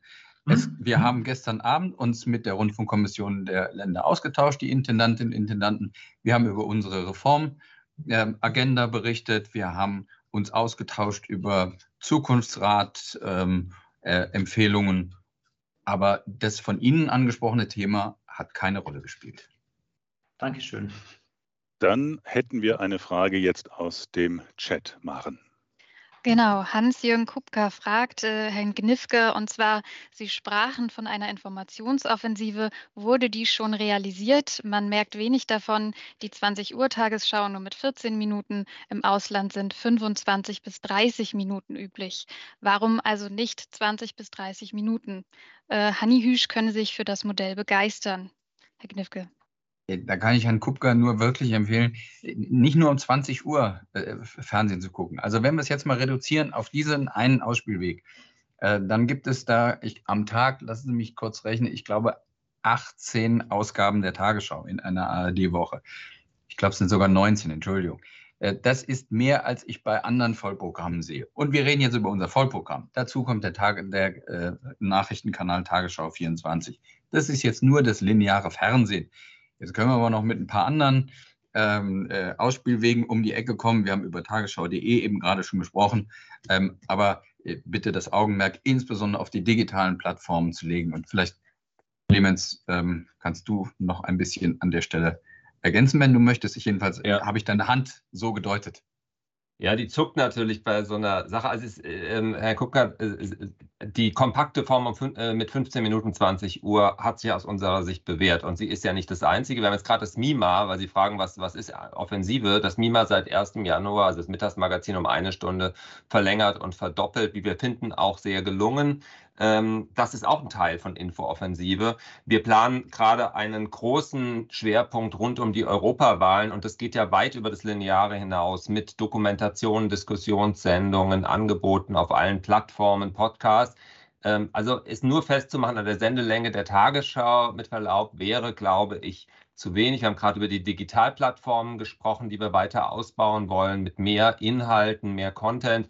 Das ist was wir mit Infooffensive meinen. Und wir haben ja unter Christine Strobel, die jetzt heute leider krank ist, auch eine Doku-Offensive für die ähm, Mediathek geplant. Und wenn Sie äh, gerade jetzt den großen Erfolg sehen, der, der wirklich sehenswerten Doku, wir waren in der AfD, wo AfD-Aussteiger berichten, äh, die publizistisch exzellent und erfolgreich war, dann glaube ich, wird deutlich, was wir mit, mit Infooffensive ähm, meinen. Also man kann es nicht nur an Quantität oder Sendeminuten festmachen, sondern es ist das Gesamtangebot. Und ja, das bauen wir aus, wie die Beispiele zeigen. Ähm, und jetzt komme ich, noch mit, mit, mit, jetzt komm ich noch mit ein bisschen ja. Quantität um die Ecke. Ähm, wir, wir, was wir unter Infooffensive verstehen, ist, dass ähm, die erfolgreichste deutsche Medienmarke auf TikTok, also bei dem ganz jungen Publikum, die Tagesschau ist. Und die erfolgreichste deutsche Medienmarke bei Insta ist die Tagesschau. Es ist ein öffentlich-rechtliches Nachrichtenangebot mit, also etwa bei Insta, mehr als viereinhalb Millionen ähm, äh, Kunden, Abonnenten, Followern. Ähm, das ist Infooffensive. Da widmen wir uns mit, mit relevanten Inhalten einem Publikum, das eben nicht um 8 Uhr abends vorm Fernseher sitzt. Äh, genau, Herr Kupka hat es gerade nochmal klargestellt, ihm geht es um die Hauptsendezeit, jetzt im Vergleich dazu, was äh, eben gesagt wurde, um die lineare Hauptsendezeit. Die haben wir ja auch vor nicht allzu langer Zeit, gerade bei den Tagesthemen, nochmal um fünf Minuten verlängert. Also da, da finde ich, und, und der Erfolg der Tagesschau spricht jetzt nicht dagegen, dass die, Sende, dass die Sendezeit so richtig ist. Okay, vielen herzlichen Dank. Ähm, Herr Wagner, Sie haben die Hand noch oben. Ich glaube, es ist keine frische Hand. Darum würde ich jetzt mal auf jeden Fall Frau Tjeschki von der Süddeutschen Zeitung das Wort erteilen. Ja, hallo zusammen. Herr Knifke, Herr Bratzler, Sie haben ja jetzt äh, skizziert die ähm, Weiterentwicklungen von den Kompetenzzentren und auch von der Kooperation mit dem ZDF bei den äh, Mediatheken, Audio, also Mediatheken. Ähm, das liegt im Wesentlichen auf der Linie, was die ARD schon Ende oder in der zweiten Hälfte des letzten Jahres auf den Weg gebracht hat. Der neue Input kommt ja jetzt vom Zukunftsrat und da hört man jetzt immer wieder, dass viele auch in den Ländern sich erhoffen, dass die Impulse vom Zukunftsrat von den Sendern so umgesetzt werden, dass es Effizienzgewinne für das Beitragsverfahren gibt. Also das hat zuletzt der Herr Robra in der FAZ nochmal in einem Gastbeitrag geschrieben. Es gibt auch die ähm, Impulse zu einem Sondergutachten, das die KEF erstellen soll das Ziel ist sozusagen dann, die Kuh vom Eis zu kriegen, dass man am Jahresende nicht bei den 58 Cent ist, äh, die die KEF am 23. Februar empfehlen wird. Die sind ja unstrittig, den Entwurf dürften Sie ja auch haben. Also sehen Sie, meine Frage, um es konkret zu machen, ist, sehen Sie in dem, was Sie beschließen, irgendeinen beitragsrelevanten Effizienzgewinn, der sich auf das laufende Verfahren noch auswirkt, sodass diese 58 Cent irgendwie unterlaufen werden können? Also nochmal, das Verfahren ist klar beschrieben, das Verfahren ist im Gange ähm, und wir, wir halten uns da dran. Wir sagen aber nicht, deshalb legen wir uns jetzt flach in die Furche, sondern wir sagen, ähm, der Reformprozess geht weiter und wir fühlen uns durch den Zukunftsrat wirklich befördert und befeuert, ähm, nicht nachzulassen. Deshalb sage ich, wir haben das jetzt auf eine neue Stufe nochmal gehoben. Ähm, wir hatten bislang das, ähm, das Streaming-Netzwerk mit dem ZDF. Und jetzt wollen wir, wie gesagt, auf die nächste Stufe kommen und eine gemeinsame Organisationseinheit gründen, damit wir eben auch Ressourcen besser bündeln können. Und das wird mit Sicherheit allalong auch ähm, Effizienzreserven heben. Aber nicht mehr im laufenden Verfahren, wenn ich Sie richtig verstehe? Also wir, wir jetzt, geben. Ich, ich, ja, ich, will Sie nicht da jetzt in die Enge treiben. Ich, ich, ich versuche nur, das, was Sie sagen, mit den Erwartungen, die von der Politik zu lesen sind, irgendwie in Einklang zu bringen. Sie, Sie machen ja was, das merkt man ja auch, aber dass jetzt aus dem Zukunftsrat und aus dem Treffen mit der Medienpolitik, äh, das Sie erwähnt haben, jetzt eine solche, eine, ein solche also um es mal zu sagen, eine solche Summe plötzlich sich ergeben würde. Sehen Sie denn das? da bin ich, glaube ich, der falsche Adressat.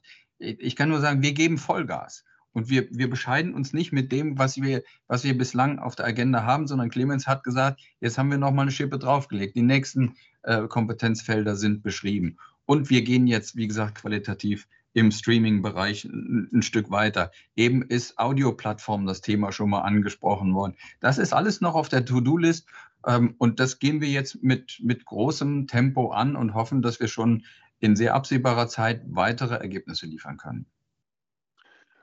Eine Zahl wurde ja vorhin genannt von Clemens Bratzler. 50 Millionen äh, wird der Effekt sein durch die jetzt äh, beschlossenen, auf den Weg gebrachten Kompetenzzentren und Gemeinschaftsredaktionen, aber eben für die kommende Beitragsperiode 25 bis 28. Da muss und da ging es ja auch aufpassen. um Umschichtungen, wenn ich ihn richtig verstanden habe. Da war von ich, Umschichtungen die Rede. Wenn ich das noch kurz erläutern darf. Wir reden über, den, über die, wie du Volker gerade richtig sagst, die Beitragsperiode 25 bis 28. Die Zahl, die Clemens genannt hat, waren 50 Millionen pro Jahr. Sicherlich ansteigen, vielleicht nicht im ersten Jahr gleich die vollen 50. Aber das ist das, was wir uns selbst zum Ziel gesetzt haben. Wir haben ja diese, immer von diesen 250 Millionen Euro gesprochen, die wir uns zum Ziel gesetzt haben, die diese Reform bringen muss. Und deshalb haben wir sie nicht angemeldet. Und die HEF hat uns sehr deutlich geschrieben, Freunde, das werden wir nachprüfen, das werden wir nachhalten. Und die KEF kann da sehr genau sein.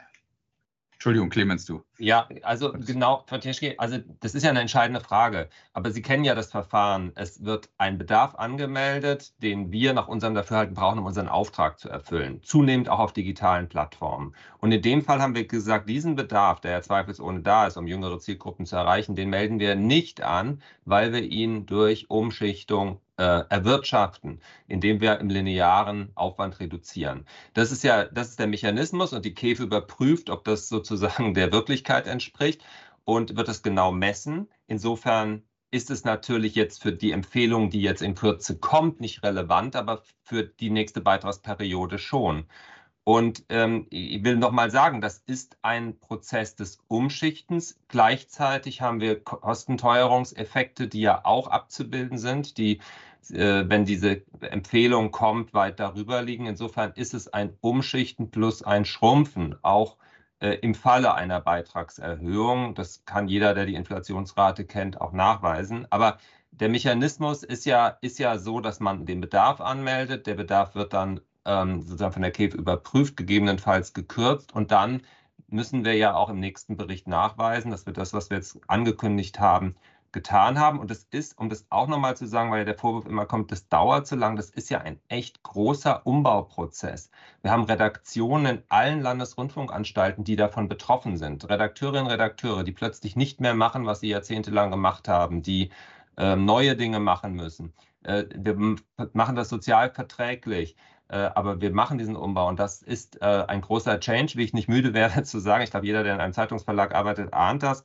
Äh, insofern braucht es auch eine Weile Zeit, bis das Wirkung zeigt. Aber wir legen uns auch mit diesen Aussagen klar fest und haben ja eine Summe benannt. Und sollten wir sie nicht erreichen, haben wir ein Problem, weil die KEF das nachhalten wird.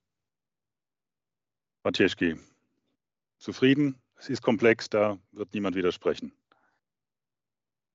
Okay, ich höre nichts mehr, scheint beantwortet. Martin Krebers vom Deutschlandfunk. Ja, guten Tag zusammen. Ein Thema, was uns äh, zuletzt äh, beschäftigt hatte, war der Bericht im Verfassungsblog, wo Juristen analysiert haben, dass es dem NDR, dem MDR, Entschuldigung, sehr schnell schlechter gehen könnte, wenn tatsächlich Björn Höcke Ministerpräsident in Thüringen würde, weil er Staatsverträge per Unterschrift als Ministerpräsident ohne parlamentarische Beteiligung ähm, aufkündigen könnte. So war da die Analyse. Das geht wohl nicht in allen Bundesländern, aber in Brandenburg, Sachsen und Thüringen geht das. Ähm, wir bekommen seitdem viele Hörerzuschriften mit der Frage, seid ihr geschützt? Also ihr, der öffentlich-rechtliche Rundfunk. Meine Frage ist, wie wäre Ihre Analyse da? Und ähm, wie groß sehen Sie die Sensibilität in der Politik, in den Parlamenten für genau dieses Thema? Also wer auf, in diesen Tagen auf äh, deutsche Marktplätze äh, geht, dem, dem glaube ich, muss man nicht noch zusätzlich Sensibilität für dieses Thema ähm, äh, irgendwie verordnen. Das ist, glaube ich, allen klar, damit beschäftigen sich alle. Aber aus meiner Sicht macht es jetzt für uns überhaupt keinen Sinn, so ein Spielchen zu spielen, was wäre, wenn, sondern zunächst mal hat der Souverän das Wort. Das ist das Volk. Das entscheidet, wie die Parlamente zusammengesetzt sind. Und dann muss man den nächsten Schritt gehen und sagen, welche Mehrheiten bilden sich dann dort und äh, welche Regierungskonstellation. Darüber zu spekulieren, das fände ich aus meinem, meiner Position heraus äh, ja fast schon anmaßend. Okay, Herr Grebers, beantwortet, soweit man es derzeit beantworten kann. Keine Fragen mehr in Live, echt und in Farbe, aber eine im Chat machen. Ja, die kommt wieder von Herrn Kupka. Diesmal geht es um das Programm morgen Abend. Und zwar sagt er, das erste will morgen zur ZDF-Konkurrenz den Karneval beim ZDF zwischen 20.15 Uhr und 4.30 Uhr fünf Krimis senden. Gab es dazu keine guten Alternativen? Er stellt es noch in den Vergleich, dass auf anderen öffentlich-rechtlichen Sendern elf Krimis laufen ab 20.15 Uhr und fragt, wo bleibt die Unterhaltung mit öffentlich-rechtlichem Profil? Das an einem Abend festzumachen, Herr Kupka, ist natürlich jetzt, äh, äh, finde ich, nicht ganz passend. Wir haben morgen in der Tat Mainz bleibt Mainz im ZDF. Das übertragen wir ja bekanntermaßen im jährlichen Wechsel. Eine beim linearen Publikum immer noch sehr, sehr beliebte Sendung, wie wir wissen. Und die Frage ist ja immer, tritt man da jetzt mit einem anderen Unterhaltungsangebot am selben Abend in Konkurrenz? Das würden Sie uns dann genauso vorwerfen und das machen wir nicht. Genauso wie das umgekehrt das ZDF nicht macht. Und ähm, es gibt am Freitagabend aber auch Menschen, und das ist ja immer bei Programmkritik so eine Sache, ob der eigene Geschmack ähm, repräsentativ ist, die sehr gerne den, das Wochenende äh, beginnen mit einem entspannenden Krimi. Die laufen ja normalerweise freitagsabends im ZDF. Jetzt bieten wir es ihnen eben in der ARD an. Wir senden kein neues Programm gegen Mainz bleibt Mainz, um keine Binnenkonkurrenz an der Stelle aufzubauen äh, aber machen den Menschen, die gerne am Freitagabend ein Krimi gucken, ein entsprechendes Angebot. Und ähm, ich finde das auch richtig, weil äh, ich weiß, diese Fokussierung aufs Lineare ist immer noch sehr groß, auch in Ihrer Betrachtung. Aber äh, wir bieten ja mehr. Gehen Sie in die Mediathek, gucken Sie sich Testo an, eine super Serie, wie ich finde. Äh, wir haben äh, Waterwoman, eine Doku-Serie des NDR neu in der Mediathek. Also es gibt natürlich weit mehr Angebote frei zugänglich für jeden, mit denen man seinen Freitagabend alternativ bedienen muss. Programmplanung ist inzwischen was Integriertes ähm, wo man äh, sozusagen auf den verschiedenen Plattformen verschiedene Angebote macht, ähm, passend sozusagen zur, zur Nutzer, zur Hauptnutzerschaft, die äh, auf der entsprechenden Plattform ist. Und es ist weit mehr äh, als das. Und wir haben auch noch andere Unterhaltungsangebote, die ich jetzt nicht alle aufzählen will, aber äh, das, das, der, der, der Krimi jetzt im ersten die Krimi-Wiederholung im ersten ist äh, einfach auch eine Rücksichtnahme auf eine, eine wichtige Produktion des zweiten deutschen Fernsehens an der Stelle, aber auch ein Bedienen eines Publikums, das möglicherweise einen anderen Geschmack hat als Sie. Aber für Sie gibt es garantiert etwas in der Mediathek. Und wenn ich das noch äh, mir erlauben darf, Herr Kupka, wenn Sie es lieber linear mögen, ähm, Sie, Sie, finden was in unseren öffentlich-rechtlichen Tochterkanälen. Sie finden bei Arte mit Sicherheit ein andere, eine Alternative. Äh, Sie finden bei Phoenix äh, sicherlich hochwertige Dokumentationen zur gleichen Zeit linear. Das ist das eine. Und das andere, ähm, weil Sie von einer ZDF-Konkurrenz sprechen, will ich nur mal sagen, wie das Verhältnis zwischen uns beiden ist. Das ZDF hat die Sendung Mainz bleibt Mainz den dritten Programmen zur Wiederholung angeboten. Ähm, das, ist, das ist gelebte Kooperation. Das hätte es früher nie gegeben. Das sind Dinge, die heute möglich sind. Und äh, Clemens, ich glaube, mich zu erinnern, dass wir im SWR sogar Gebrauch davon machen werden. So sieht es aus, das gibt es auch. Und weil Sie sagen, 20.15 Uhr senden wir vermehrt Krimis. Wir senden um 2015 vor allem vermehrt Dokus am Montagabend. Das ist Ihnen hoffentlich auch aufgefallen, dass wir dort äh, jetzt seit geraumer Zeit sehr viel mehr publizistische, relevante politische Stoffe äh, mit Präsentern wie Ingo Zamperoni, Jesse Wellmer, aber auch andere äh, Dinge ähm, senden in, in, großer Regelmäßigkeit. Das werden wir auch weiter ausbauen in der Primetime äh, am, am, Montag. Also es ist mitnichten so, dass wir immer Krimis senden. Wir haben am Mittwochabend einen Fiktionsplatz, der von einer großen Vielfalt lebt, äh, die ja von Ihnen in den Feuilletons oft auch gewürdigt wird. Da gibt es keine Krimi-Monokultur. Äh, jetzt am Freitagabend ist es, ist es anders. Ja, Krimis sind beliebt, will ich gar nicht in Abrede stellen, aber es stimmt ja nicht, dass wir nur das machen. Gibt es denn noch weitere Fragen? Ich sehe keine Hände mehr. Ich sehe auch im Chat nichts mehr. Ich hole noch dreimal tief Luft und dann fällt der Hammer. Dann würde ich an der Stelle allen herzlich danken für die Teilnahme an dieser Schalte, an diesem Pressegespräch. Sie wissen ja, Sie finden die Aufzeichnung zum Nachschauen auch nochmal äh, auf ard.de. Wenn Sie die Folie, die Clemens Bratzler vorhin gezeigt hat, äh, nicht mitgeschnitten haben, schicken Sie uns eine Mail, dann schicken wir uns, schicken wir Ihnen die zu. Wie überhaupt alle ähm, Nachfragen an pressestelle.ard.de. Die nächste Sitzung äh, der ARD ist am 23. und 24. April in Leipzig. Danach sehen wir uns wieder. Erstmal danke an Kai Gnifke, danke an Clemens Pratzler, danke an Maren Schlehe und danke an Sie alle. Schönen närrischen oder nicht so närrischen Tag heute. Tschüss. Danke, Danke tschüss, machen Sie es gut. Tschüss. Danke, tschüss. Dankeschön. Hello, ciao.